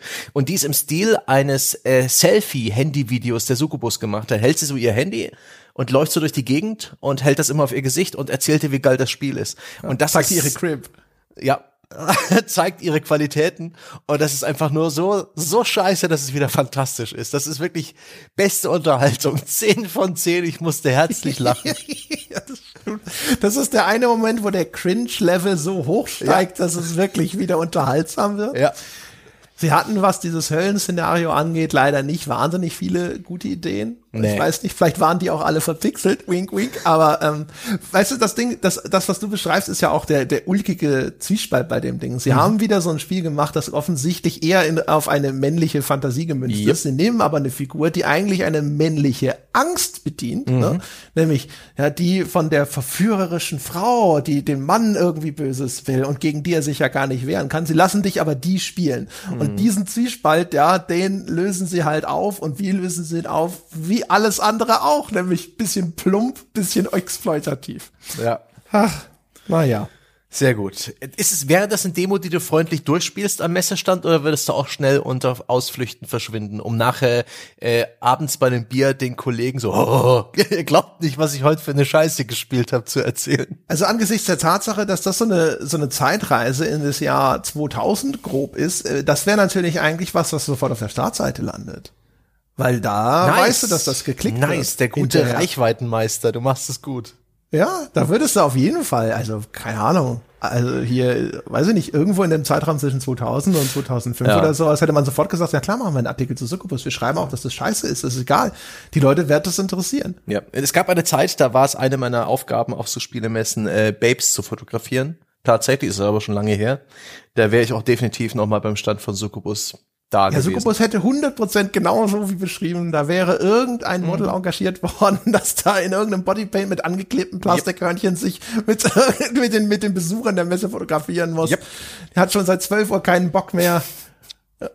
Ja, ja, ja. Nee, sehr schön. Sehr schön. Ähm, äh, danke für diese, für diese Kuration, äh, André. Der nächste Messestand ist ein relativ kleiner, ist auch bloß so ein zwei oder drei Mann Team, Witchbeam heißen die, die haben Assault Android Cactus gemacht und für ihren neuen Messestand haben sie eine super Idee, da stehen nämlich lauter Umzugskartons. Ja, die sind zugemacht. Ja. Und äh, einige sind auch schon ein bisschen aufgerissen und man sieht, richtig. dass da lauter so Alltagsgegenstände -huh, drin sind. -huh. Und der Rest vom Messestand ist so ein bisschen wie so ein Rohbau gemacht, einfach so so so so Pressspanwände und und leere Regale und so und dazwischen so ein paar Spielstationen, wo du jetzt ähm, Unpacking spielen kannst. Ihr neues das Spiel. ist das subversiv coolste Spiel auf unserer Liste gewesen. Das hast du mir hier ins Gebetsbuch mhm. geschrieben. Du hast quasi mich am, am äh, Schlawittchen gepackt und gesagt, guck mal, wir gehen jetzt mal hier zum Stand von Unpacking. Mhm. Und André hat noch gezetert und gesagt, guck mal, wir haben jetzt eine halbe Stunde, wir könnten was essen, wir könnten zum Stand vom Sierra Online gehen und uns da einen Gulasch erschleichen, ja. Und, und du so, nein, lass uns da mal hingehen und dann gehen wir da weg und dann, das, das war jetzt aber, das war viel interessanter als erwartet. ja, die, das habe ich auch ausgewählt, weil ich den Entwickler mag. Dieses Assault Android Cactus ist so ein Twin-Stick-Shooter, der ist damals für die PS4 und PC rausgekommen, schon vor langer Zeit, noch lange gebraucht, bis es überhaupt rauskam. Aber der war irgendwie von, vom Stil her nicht ganz meins, aber hat sich gut gespielt. Und das war so eine, so eine Labor of Love. Das waren Leute, die hatten Bock, sowas zu machen. Es hat am Ende für sie funktioniert. Voll geil. Und jetzt halt so ein, so ein Palette Cleanser Projekt. Ich habe das Gefühl, ihr neues Spiel ist deutlich limitierter und kürzer und kleiner. Und es ist praktisch eine Art, was, wie kannst du, wie willst du das beschreiben? Es ist eine Art Puzzlespiel, aber vielleicht auch einfach nur eine Art digitale Entspannung, indem du in einem, in einer 2D-Pixel-Grafik isometrisch Umzugskartons leerst und ihren Inhalt in eine leere Wohnung stellst. Es ist so eine Mischung aus Puzzle und diesen Zen-Games, Ja, würde ich sagen. ja, Ne? Also diese Spiele, die ganz bewusst ein unfassbar ruhiges Pacing Mhm. wählen, ja, ähm, und die fast schon eigentlich so ein bisschen Beschäftigungstherapie Ja. sind. Ruhige Töne, angenehme Optik. Hier wird nicht deinen Pulsschlag beschleunigen, sondern eher absenken. Du musst ein bisschen interagieren, wirklich viel denken, musst du nicht hier ein bisschen mehr als vielleicht bei diesen Zen Games üblich, aber nun auch nicht irre viel.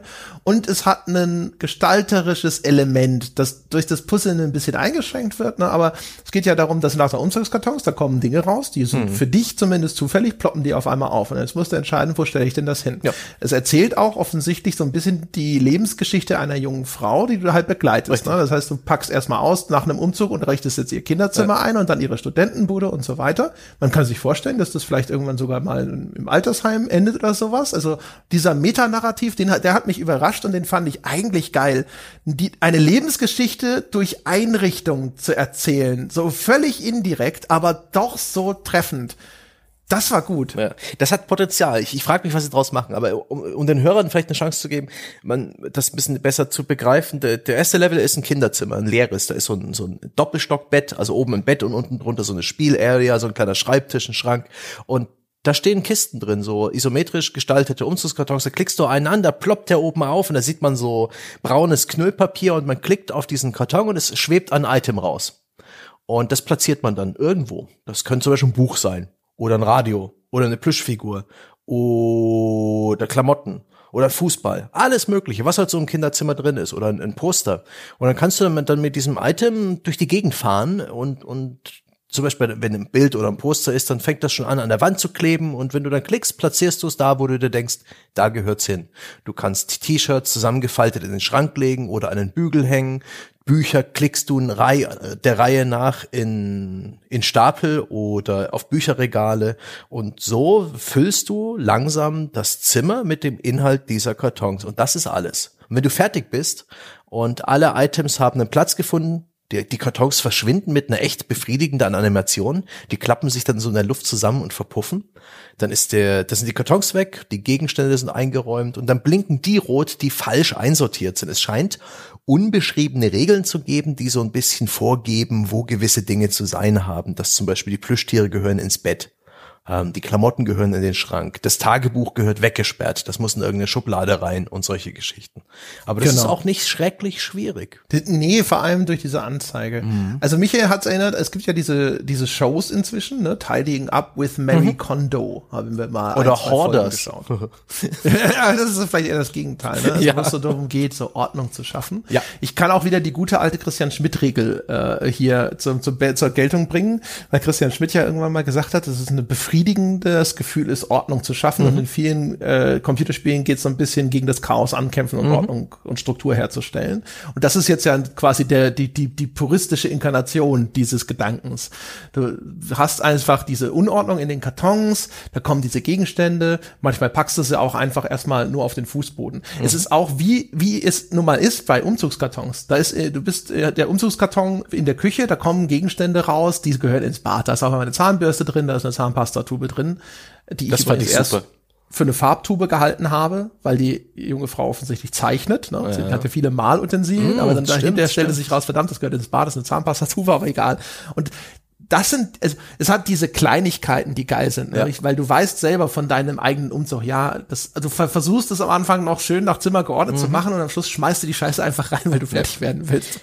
Der zweite Level der Demo ist dann schon irgendwie das, das, weiß nicht, das Teenager, das junge Erwachsenenleben unserer Protagonistin, die man auch nicht kennenlernt, wo man dann eben, Ja. da findet man Erste raus, eigene Bude. dass sie ein Mädchen ist, weil man eben dann BHs im Schrank verteilt.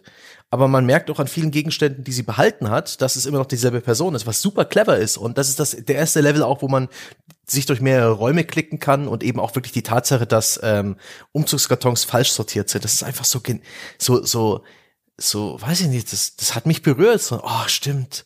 Und auch dieses Auspacken und Einräumen, auch wenn das im Spiel viel simpler ist, das hat ein Gefühl heraufbeschworen, das kam mir so vertraut vor. Ja. Dieses, dieses, wie das so ein bisschen ist es wie Geschirrspüler ausräumen und im Schrank verstauen, weil es eben auch ein bisschen banaler ist als ein echter Umzug. Aber so dieses Platz finden für Sachen, dieses auch selbst entscheiden und ein bisschen gestalterisch werden, was packe ich wohin. Das Spiel zwingt dich nicht, irgendwie jetzt die Bücher ins Regal zu stellen. Du kannst die Bücher auch in den Schrank räumen, du kannst deine Plüschtiere woanders hin tun und so weiter. Es ist, es ist lange nicht so ein, so ein hier, oh, hoffentlich hast du alles richtig gemacht, sondern es ist sehr, sehr flexibel in der Art und Weise, wie du praktisch dich einrichtest das ist für mich auch im echten Leben halb stresst mich das, halb ist das befriedigend und genauso war das in dem Spiel. Als langsam der der die Küchenarbeitsfläche immer voller wurde und ich dachte mir, holy shit, wie mache ich das? Wo soll ich mir den ganzen Scheiß hin? wie, wie viele Teller hast du denn? Ja, das war, das war echt fein. Auch dieses, diese, diese, diese diese Lootbox, ja, dieses, äh, die, dieses Fragezeichen des noch vollen Umzugskartons, wo dir der Füllstand mit braunem Knüllpapier ungefähr anzeigt, wie viel noch im Karton drin ist, aber du weißt nicht, was als nächstes kommt. Echt nice. Was für ein schrulliges kleines Spiel. Also wie gesagt, ich finde zwei Sachen, also das genau dieses Mitgestalten fand mhm. ich cool. Das und das, das, dass das aber auch Grenzen hat, weil es eine eine gedachte Person ist und die will halt zum Beispiel nicht, weiß ich nicht, du kannst halt, das halt ihre Tampons nicht einfach offen ins Bad stellen. Mhm. Die gehören bitte schön in den Schrank, Tür zu, außerhalb des Sichtfeldes. Mhm. So. Ja, und du, du, da, da kommt auf einmal so diese unsichtbare Persönlichkeit so ein bisschen ja. rein, die sagt, das will ich so. Das Tagebuch muss bitte schön auch schön versteckt werden. Das ist auch so ein Tagebuch, das so ein kleines Schloss vorne mhm. dran hat und solche Geschichten. Und das ist halt wirklich nett. Ne?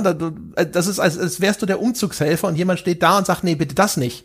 Ja, mhm. die, die Shirts aber, das kannst du machen, wie du willst. Und es gibt halt mehr Shirts, als Bügel da sind. Und dann kannst du selber sagen, welches ist denn das Shirt, das ich cool finde. Das kommt auf den Bügel. Das mhm. andere, das kann gefaltet oben in den Schrank, das ist eh nicht so geil. Aber das hier, das gehört an den Bügel, das ist das hübsche Shirt.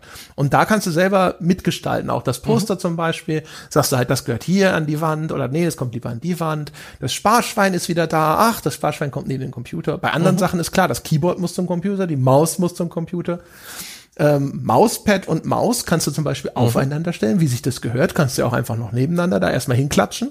Und das mochte ich, dass ich eingreifen kann, so ein bisschen, als wäre ich wirklich der Freund, der beim Umzug hilft. Ja. Und in da, wo es ihr egal ist, kann ich den Kram einfach selber so ein bisschen hinstellen, wo ich auch sage, guck mal, das ist so hübsch und hier den kleinen Pokal, den machen wir schön ins Regal, dann kann ihn jeder sehen.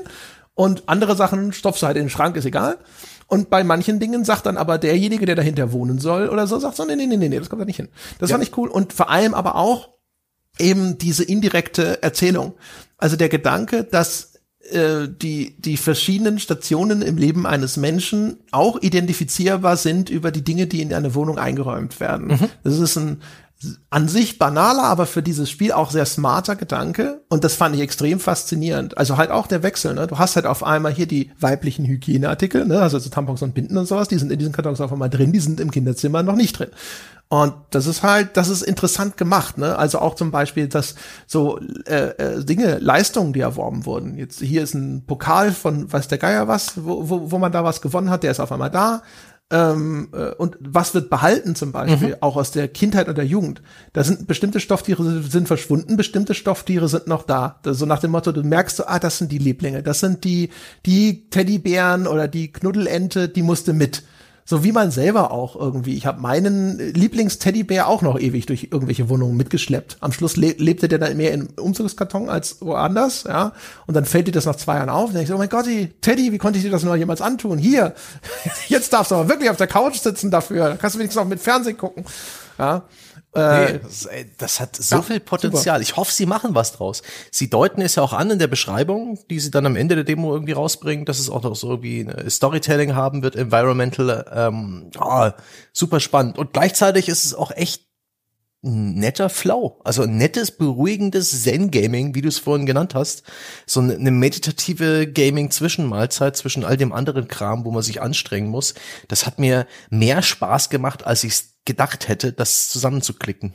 Den, den Umzug. Total, total, ja. Also ich habe am Anfang gedacht, so, um Gottes Willen, was hat er sich denn da ausgesucht?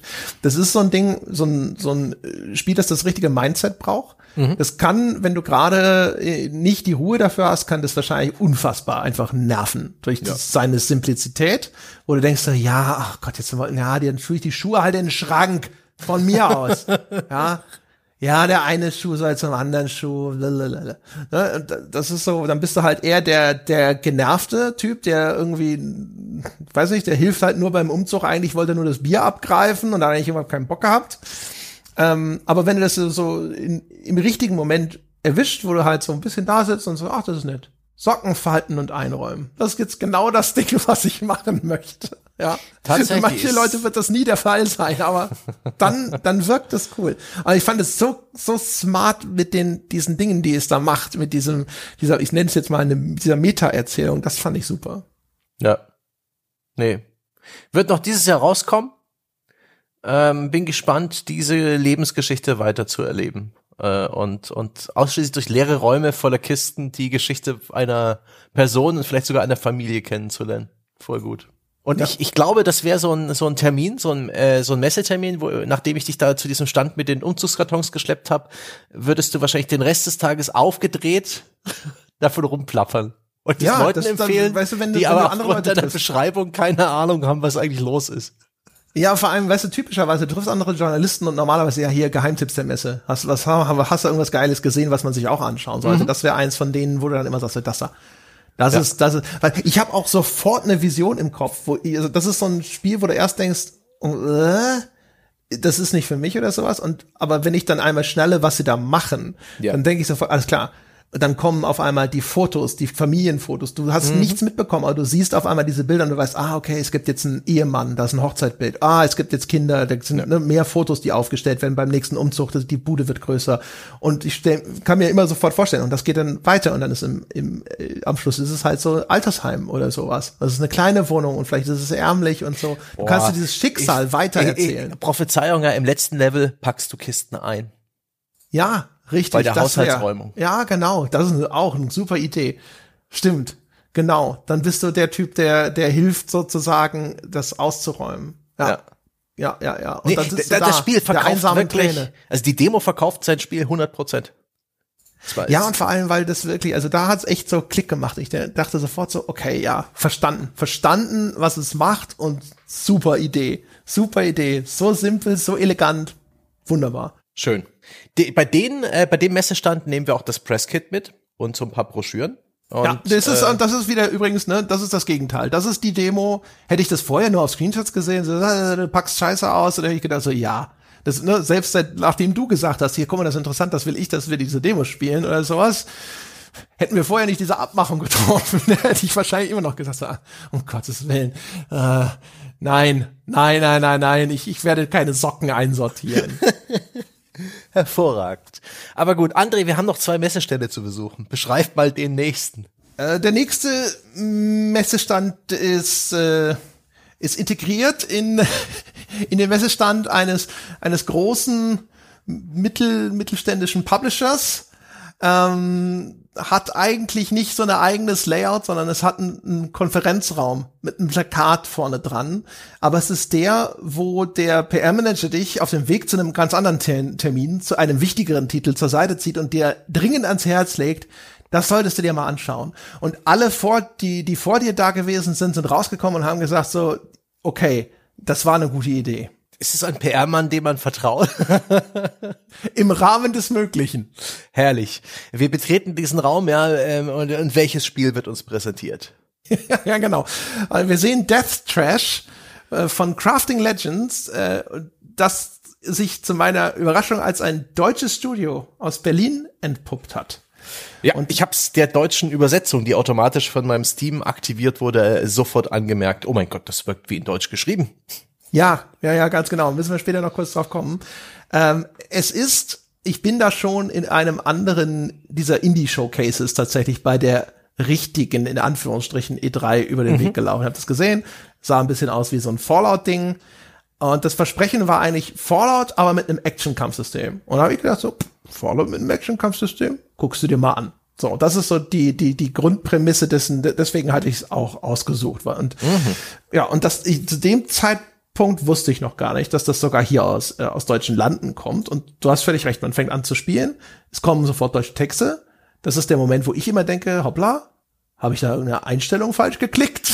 Mhm. deutsche Texte, was ist denn hier los? Das passiert mir ja sonst nicht.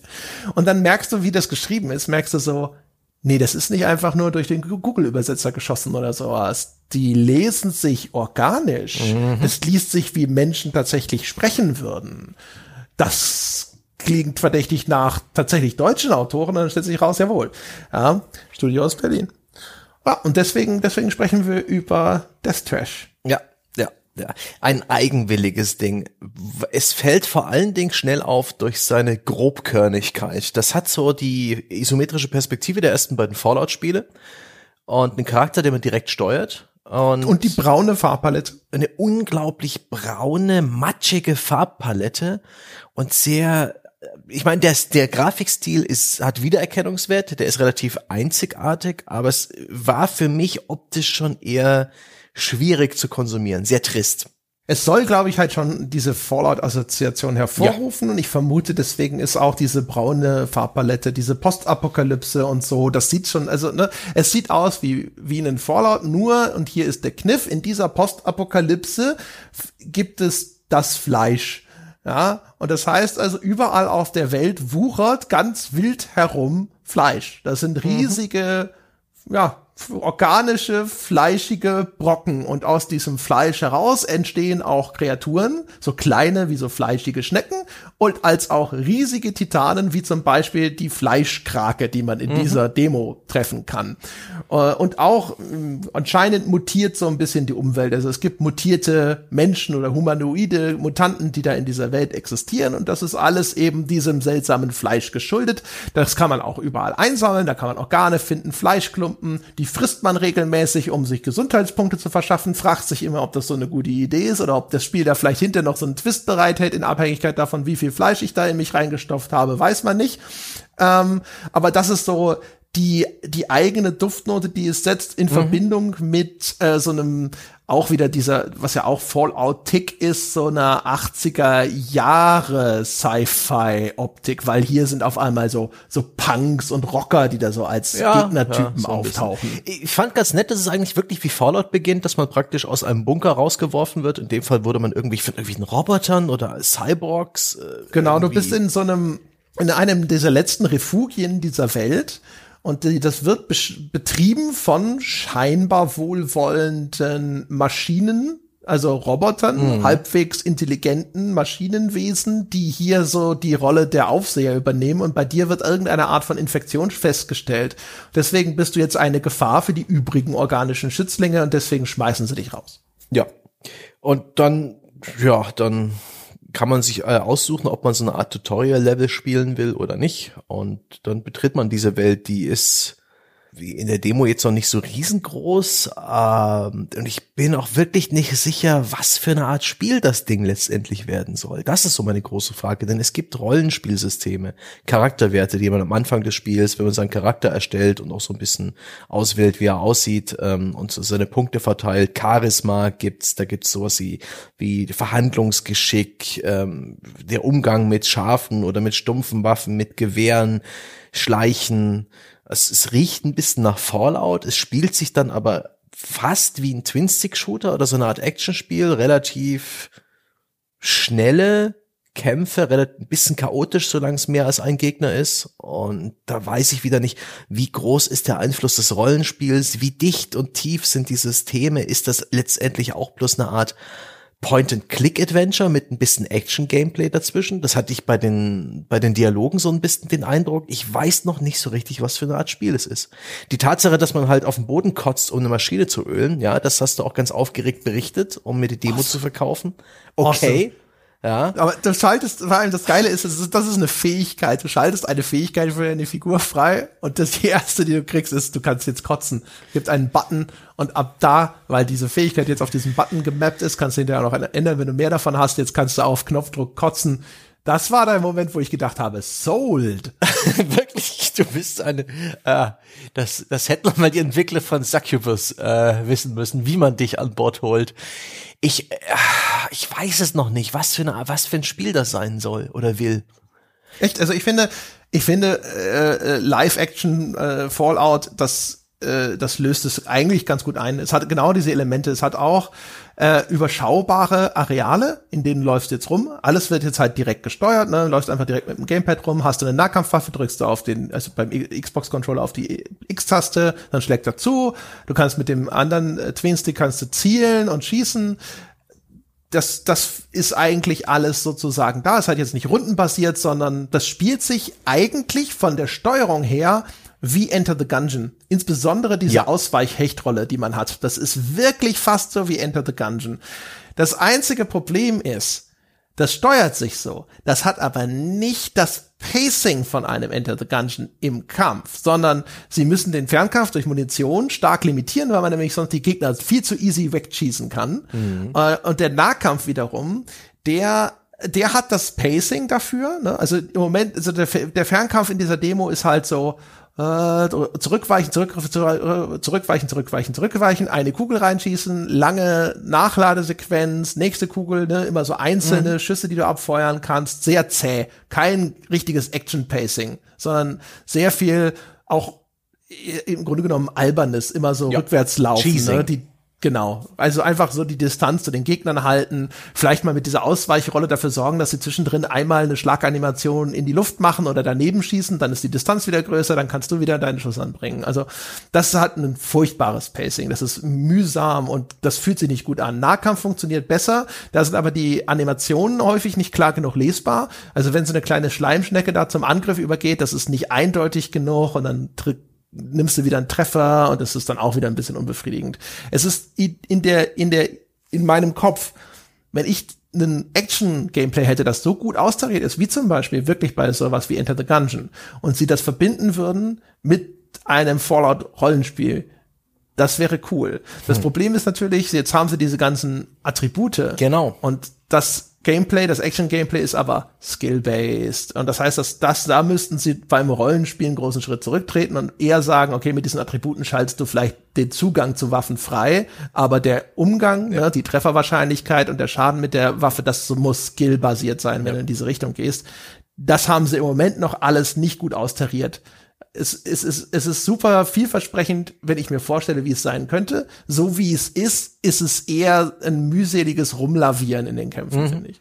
Nee, ist echt schwierig, so ein, so ein, so ein direkt gesteuertes Action-Kampfsystem mit Rollenspielsystem zu unterfüttern, hat dann echt, wenn man es ernst nimmt, die Gefahr, dass es ähm, sich nicht mehr gut anfühlt, weil du, hast vielleicht nicht mehr die richtigen Attribute und dadurch ist die Steuerung zu langsam oder deine Figur reagiert nicht richtig gut. Also sollte es skillbasiert sein, wodurch die Rollenspielattribute wieder an, an Wert verlieren. Also die, sie haben immer noch viele Möglichkeiten, die Rollenspielattribute zum Beispiel eher noch für Quests relevant zu machen. Ist es so, wenn du mit dem Fleischkragen redest, kriegst du auch die Anzeige, dass es mit zwei Empathiepunkten andere Dialogoptionen gibt und sowas. Aber was mich was mir viel mehr Sorgen macht, ist, ob die Spielwelt wirklich interessant ist. Weil für ein Rollenspiel, insbesondere wenn es wie, ein bisschen wie Fallout ist, gehört für mich eine unglaublich dichte Spielwelt dazu, die sowohl eine Story erzählt, durch die Dinge, die du da findest, als auch verschiedene Fraktionen hat, verschiedene kleine und große Geschichten erzählt, die miteinander verwoben sind, wo wirklich eine interessante Welt gezeichnet wird. Und die, das Worldbuilding dieses Spiels von Death Trash ist bis jetzt Apokalypse mit überall Fleisch, riesige Fleischberge und ein Fleischkrake und der Fleischneck Nexus. Ich, ich weiß es nicht. Ich weiß es nicht. Ich, ich weiß nicht, ja. wo die da hinwollen und ob das ob das in irgendeiner Form Tiefgang haben wird oder diesen Reiz, diese Komplexität, die ich von etwas erwarte, ja, wo André Peschke in der Beschreibung den, den Begriff Fallout fallen lässt.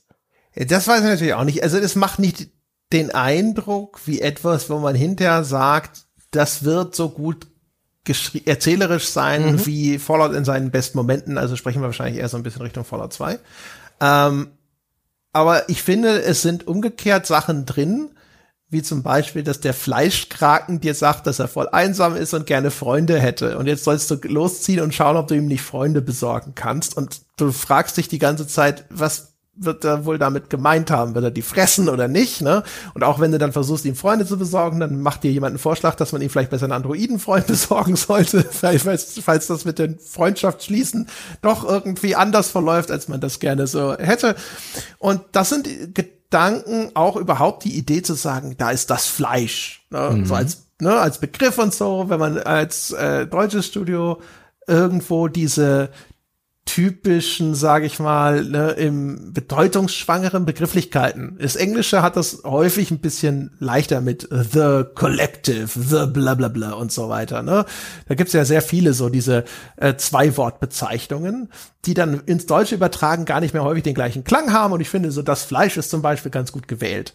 Ich finde auch, wie gesagt, also die Dialoge, das sind nicht die Dialoge, wo man davor sitzt und so ein bisschen als äh, hier auch jemand, der viel schreiben musste, zumindest mal irgendwann in deinem Leben den Hut zieht vor dieser, dieser Brillanz, wie hier Worte aneinandergereiht werden oder Bilder erschaffen werden. Aber umgekehrt, es wirkt halt trotzdem gut geschrieben. Also gerade die Dialoge, die haben eine gewisse Natürlichkeit. Die wirken nicht irgendwie stelzig, als ob dir da irgendwie Exposition in den Hals gerammt wird oder irgendwie zu bla bla bla langatmig und so. Das macht den Eindruck, als wäre das alles durchaus auf einem kompetenten Weg. Das heißt, ich kann mir vorstellen, dass das gut bis sehr gut wird, würde jetzt nicht erwarten, dass es herausragend fantastisch wird. Aber das fände ich ja insgesamt tatsächlich, wenn das Kampfsystem, wenn das noch ein bisschen mehr Polish bekommen würde, dann wäre mir das schon ausreichend, um zu sagen, das finde ich echt interessant. Und es ist ein Projekt aus Deutschland, von dem ich sofort erstmal denke, cool. Das ist auch eine coole Idee. Also die Idee zu sagen, ich bringe da mehr so ein Action-Kampfsystem rein, die finde ich an sich geil. Das Problem ist halt eher, glaube ich, dass sie dann doch noch zu sehr verhaftet sind in diesem, ich will aber dann auch noch sehr sein wie Fallout. Mhm. Äh, ne? Und dann diese Rollenspielmechanik soll in dieses Kampfsystem noch sehr stark reinbluten. Und ich glaube, das ist, das ist aus meiner Sicht eher ein Fehler. Ich würde sagen, committe dich zu dem Action-System und äh, das, de, deine Rollenspielattribute lass die halt ne, über Unlocks laufen, aber nicht auch noch über wie gut trifft er da oder sowas. Auf jeden Fall ähm, auch einer der, der, der besseren Demos, die wir uns da reingezogen haben. Auch eine, über die wir aufgeregt reden nachdem wir ja, also den Messestadt war, verlassen haben. Die war bekräftigend. Hab das ja gesehen, ich habe diese Trailer gesehen, hab gedacht so, ach, das schaut ja interessant aus, die Prämisse spricht mich an und dann habe ich das gespielt und habe gedacht so, oh ja, das ist, das ist so, das blieb so auf dem gleichen Level. Ich sitze weiter da und denke mir, jetzt bin ich aber, ich bin interessiert daran, wie das Ding aussieht, wenn es fertig ist. Das kommt jetzt schon im August in den Early Access. Jetzt, ne, ich glaube, wahrscheinlich wissen sie selber nicht, wann das, dieser Early Access dann endet. Ich hoffe, dass es da die Zeit bekommt, zu etwas zu marinieren, wo das dann halt alles, diese, diese Zahnrädchen wenigstens gut ineinander ja. greifen. Und dann bin ich halt echt gespannt, was das Gesamtwerk zu bieten hat. Ja, der Early Access am 5. August kommt ja. Das Spiel soll nächstes Jahr rauskommen, wenn es bis dahin fertig ist. Und das fand ich auch sehr gut, dass der offizielle Twitter-Account dieses Spiels sagt, dass man den Early Access kaufen soll, wenn man das Spiel unterstützen will, wenn einem die Demo gefallen hat und wenn man ein paar mehr Stunden daran spielen will, aber es ist noch lange nicht fertig und wer damit nicht cool ist, der soll es bitte auch nicht kaufen. Also das wird noch eine Weile vor sich hin marinieren und vielleicht müssen wir mal den, den Stefan Hövelbrinks, der dahinter steckt, stalken.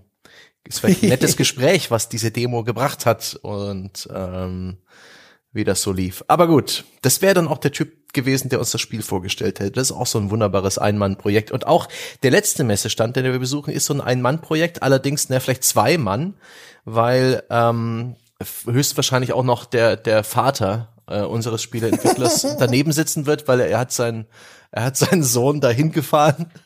Sie haben einen Tisch, so einen Klapptisch äh, aufgestellt, da ist ein ja, Laptop Das ist der drauf. Campingtisch der Familie.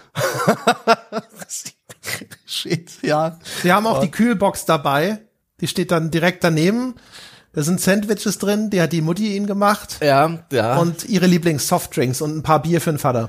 Ja, sie haben ihren äh, ihr Logo des Spiels auf dem Flipchart gemalt mit mit so ähm, Marker, mit so Flipchart-Stiften, die man nachher abwischen kann. Und sie haben einen Basketball auf dem Schreibtisch liegen als als Requisite.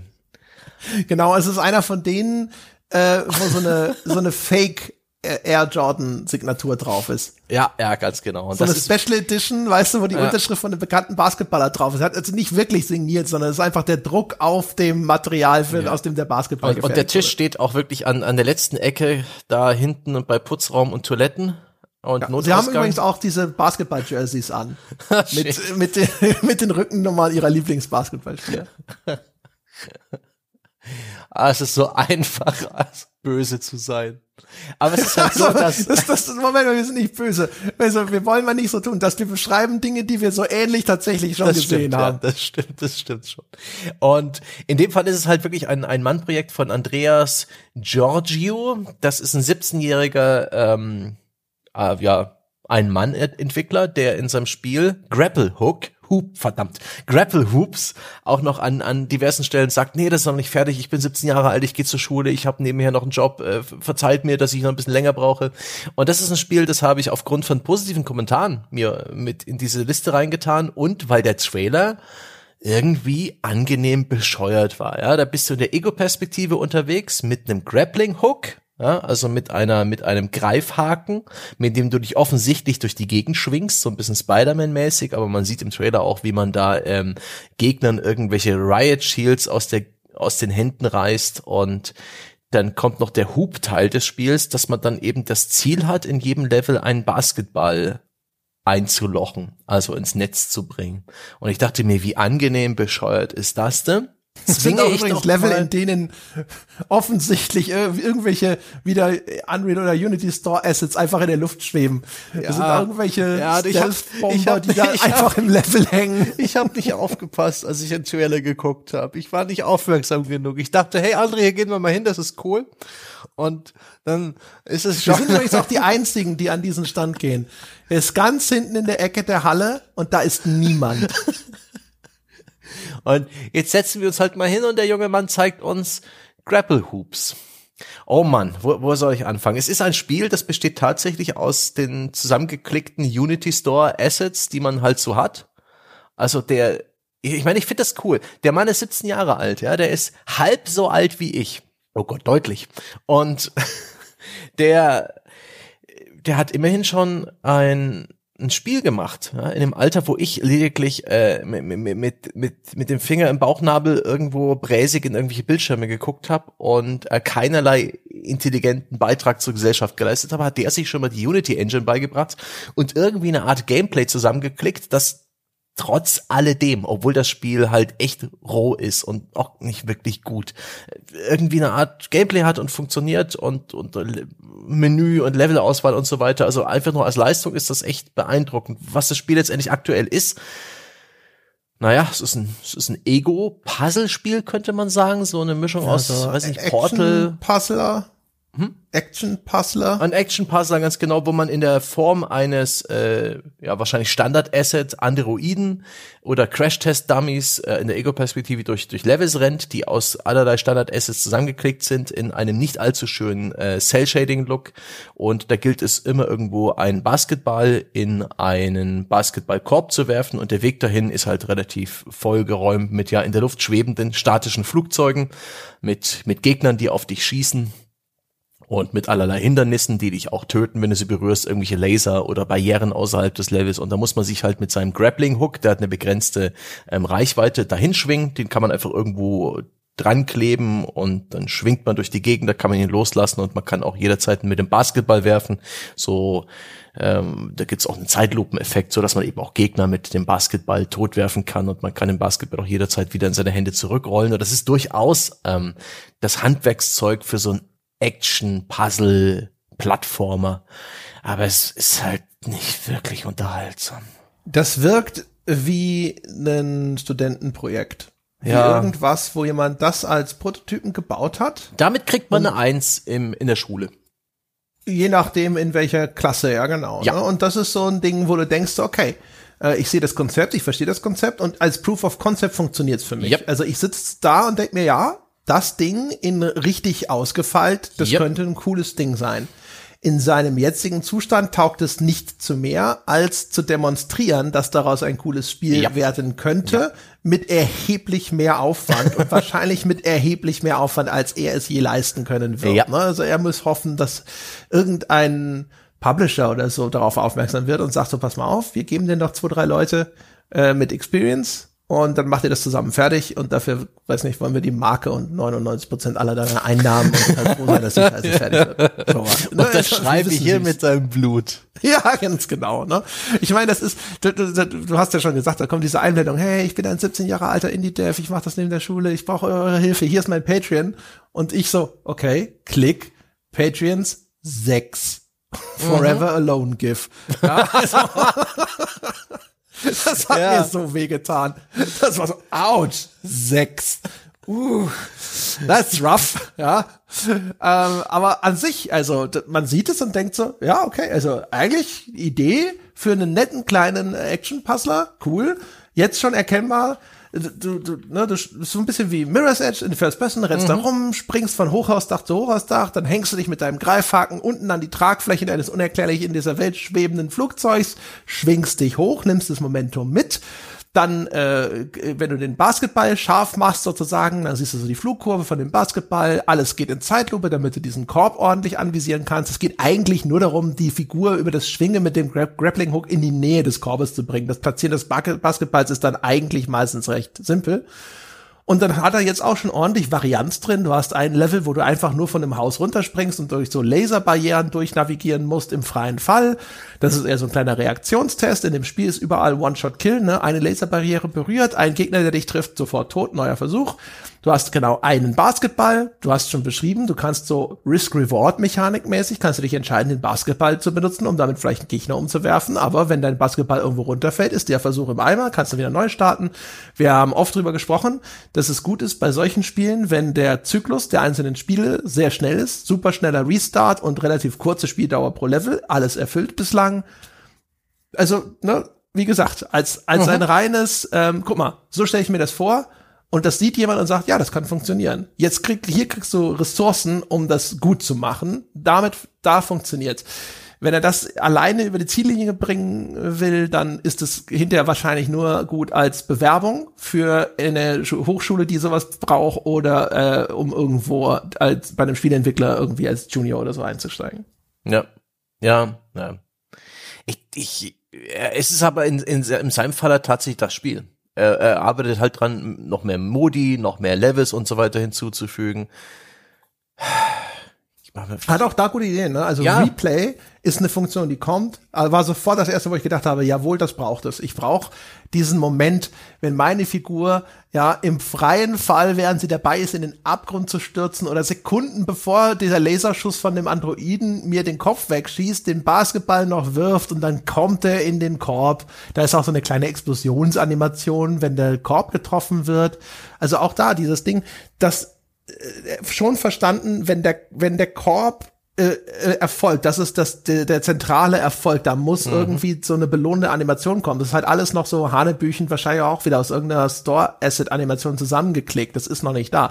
Aber der Gedanke ist wieder goldrichtig. Ja. Das Interface funktioniert auch schon. Du hast eine farbliche Kennzeichnung. Jetzt ist der äh, Grapple Hook in Reichweite. Du kannst den jetzt auslösen. Oder nein, du bist zu weit weg. Das funktioniert so nicht. Ne? Also also wirklich, also wenn das ein äh, Student wäre, würde ich sofort sagen, cool, da ist ja. eigentlich alles von den Elementen richtig da. Das scheitert aktuell nur noch an vielleicht hier und da noch mangelndem Skill oder aber vor allem eben an den Möglichkeiten, die mhm. man halt einfach hat. Muss ich auch sagen. Ich, ich, ich, ich, ich umarme auch die Idee eines Ego-Shooters, wo du halt äh, einen Basketball dribbelnd durch Level läufst. Und dass das halt deine Waffe ist, um Gegner zu besiegen. Und dein blöder Grappling-Hook. Und, und Grapple Hoops ist auch so ein geiler Name. Also es passt schon. Aber ich sehe nicht, dass das äh, in seinem aktuellen, auf dem Weg, auf, de, auf dem es gerade ist, irgendwie sonderlich interessant und gut wird. Und auch erf sonderlich erfolgreich. Aber ja, als er Bewerbung. muss halt Vetterchen Devolver um die Ecke kommen. Ja. ja. und sagen, hey.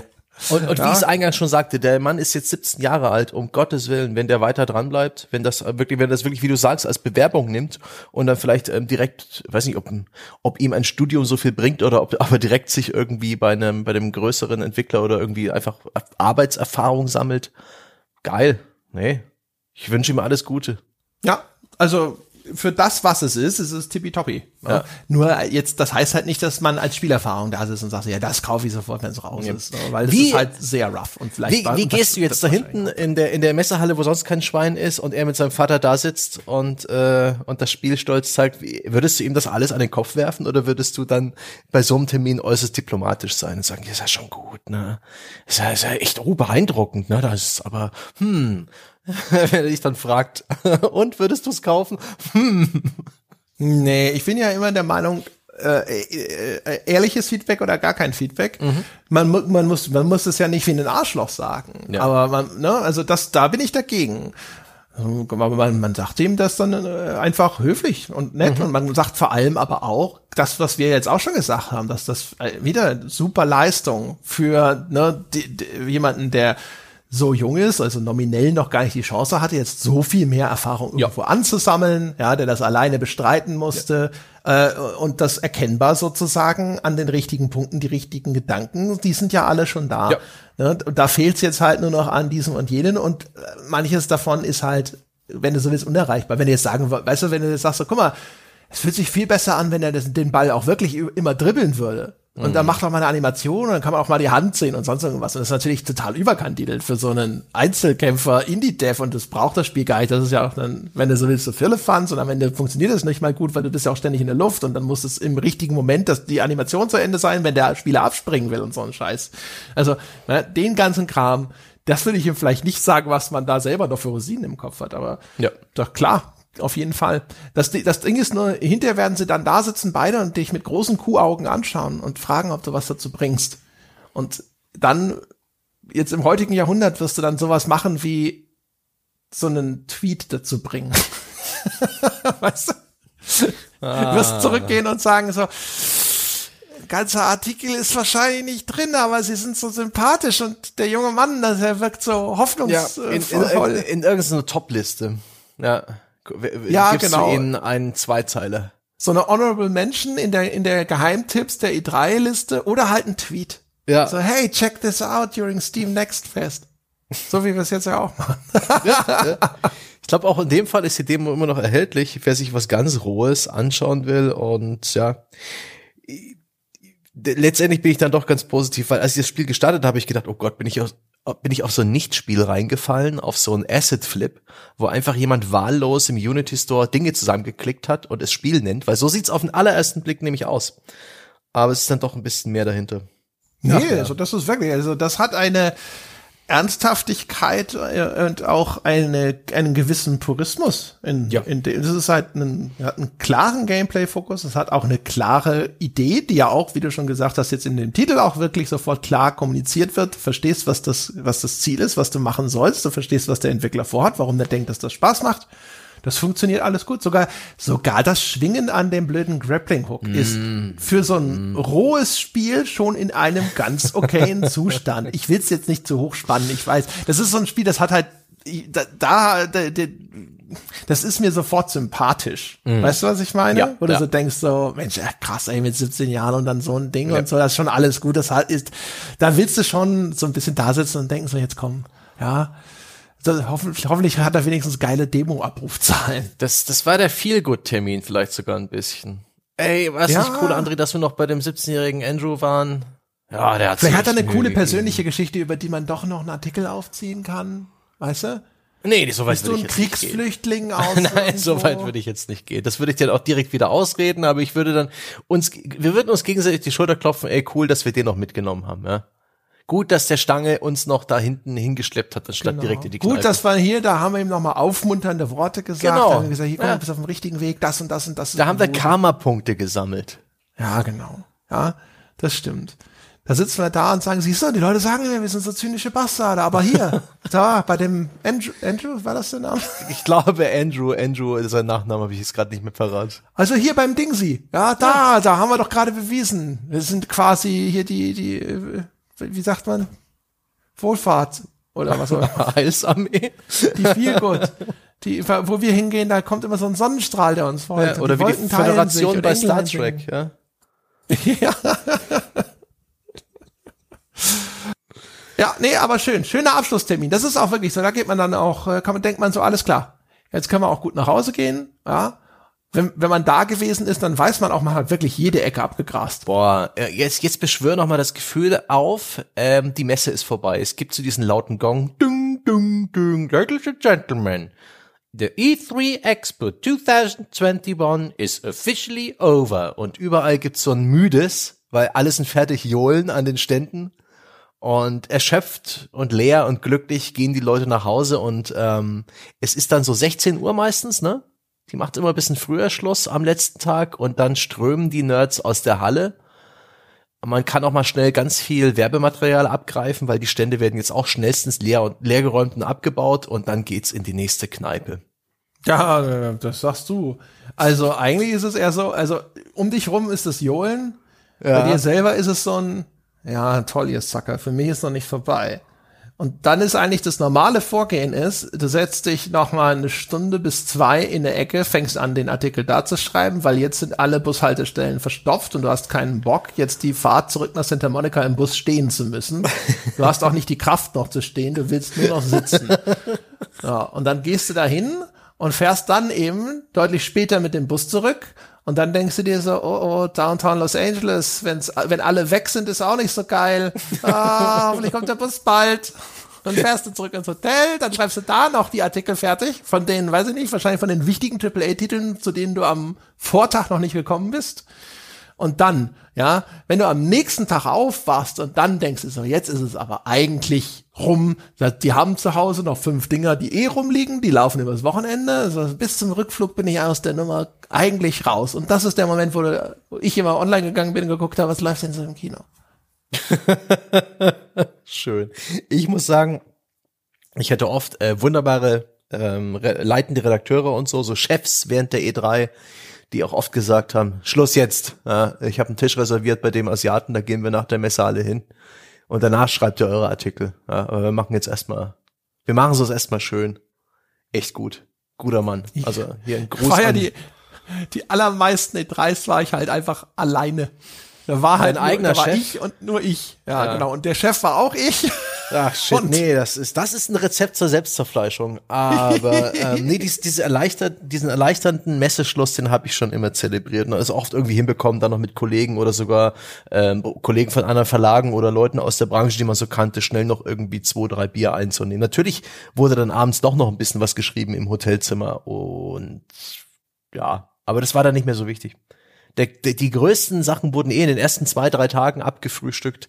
Ähm, bei den Pressekonferenzen im Voraus, da war der ganze wichtige Scheiß. Und du hast ja eh den Terminkalender für den letzten Tag relativ dünn gehalten und ey, herrlich, ein schönes Gefühl. Schön, dass wir das jetzt wieder heraufbeschwören konnten. Auch mit dir, dir zusammen, das hat echt Spaß gemacht. Weiß nicht, das ist jetzt eher so eine Art Paartherapie, die wir hier beide äh, mit unserem persönlichen äh, Arbeitsleben ähm, abgezogen haben. Ich hoffe, das hatte auch ein bisschen Hörwert. Ah, so geht war's. E3. Ja, so ja, geht E3. Es ist, es ist Zeit, wenn diese Headline so geht E3.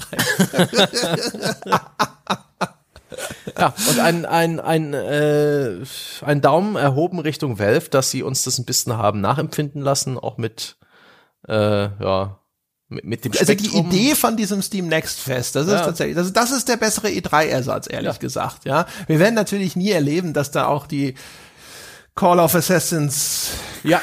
Fields dieser Welt oder sowas auch jetzt alle einfach mal ihre aktuelle Demo rausstellen und dann mhm. sagen, ja, hier kommen soll jeder einfach selber spielen und sich ein eigenes Bild machen oder so. Aber, aber das, das, das war jetzt tatsächlich, das war cool. Auch, also so erschlagend und schlecht organisiert und so diese Wundertüte war, ist es natürlich trotzdem irgendwie nett, wenn er so da sitzt und das sind lauter so Titel, das Versprechen lautet ja, das sind lauter Titel, die, die kommen erst noch. Ja. Das geht hier um darum, dass jetzt hunderte von Studios Demos freischalten von Zeug, das jetzt noch gar nicht erschienen ist. Das sind alles, wenn du so willst, spielbare Hands-on-Previews. Mhm. Genau. Eben und keine dann, Demos, sondern ja, Previews. Das ist ein Unterschied. Ja. ja. genau. Und das ist halt natürlich schon sowas, da sitzt du wirklich dann davor, bist halt schon das Kind im Bonbonladen. Also, ja. das war nett. Ich hätte auch noch, keine Ahnung, noch drei andere oder sowas garantiert gefunden. Es gab eine Demo zum Beispiel auch zu Lake diesem Ding, das hat auch ein bisschen mehr Aufmerksamkeit bekommen, wo du irgendwie als Postfahrerin in so einem idyllischen Dörfchen bist, wo alle gesagt haben, ach guck mal, das ist hier die Telltale-Version von Death Stranding oder sowas, oder die, ähm, die Don't Not-Version von Death mm. Stranding. Das sah irgendwie auch irgendwie so ruhig und idyllisch aus und keine Ahnung, man denkt so, ist das nicht kreuzlangweilig? Und ja, das sind ja. halt, also ich hätte noch mehr. Ich, ich habe auch noch mehr probiert, aber nichts, was der, der Rede wert ist. Zum Beispiel im Ultimate Fishing Simulator 2 habe ich eine Weile geangelt und keinen Fisch gefangen. Hm. Ist er zu schwer gewesen oder? Weiß nicht. Keine Ahnung. Das ist. Ich habe alles. Ich dachte, ich habe alles richtig gemacht. Ja. Vielleicht ist es einfach nur realistisch.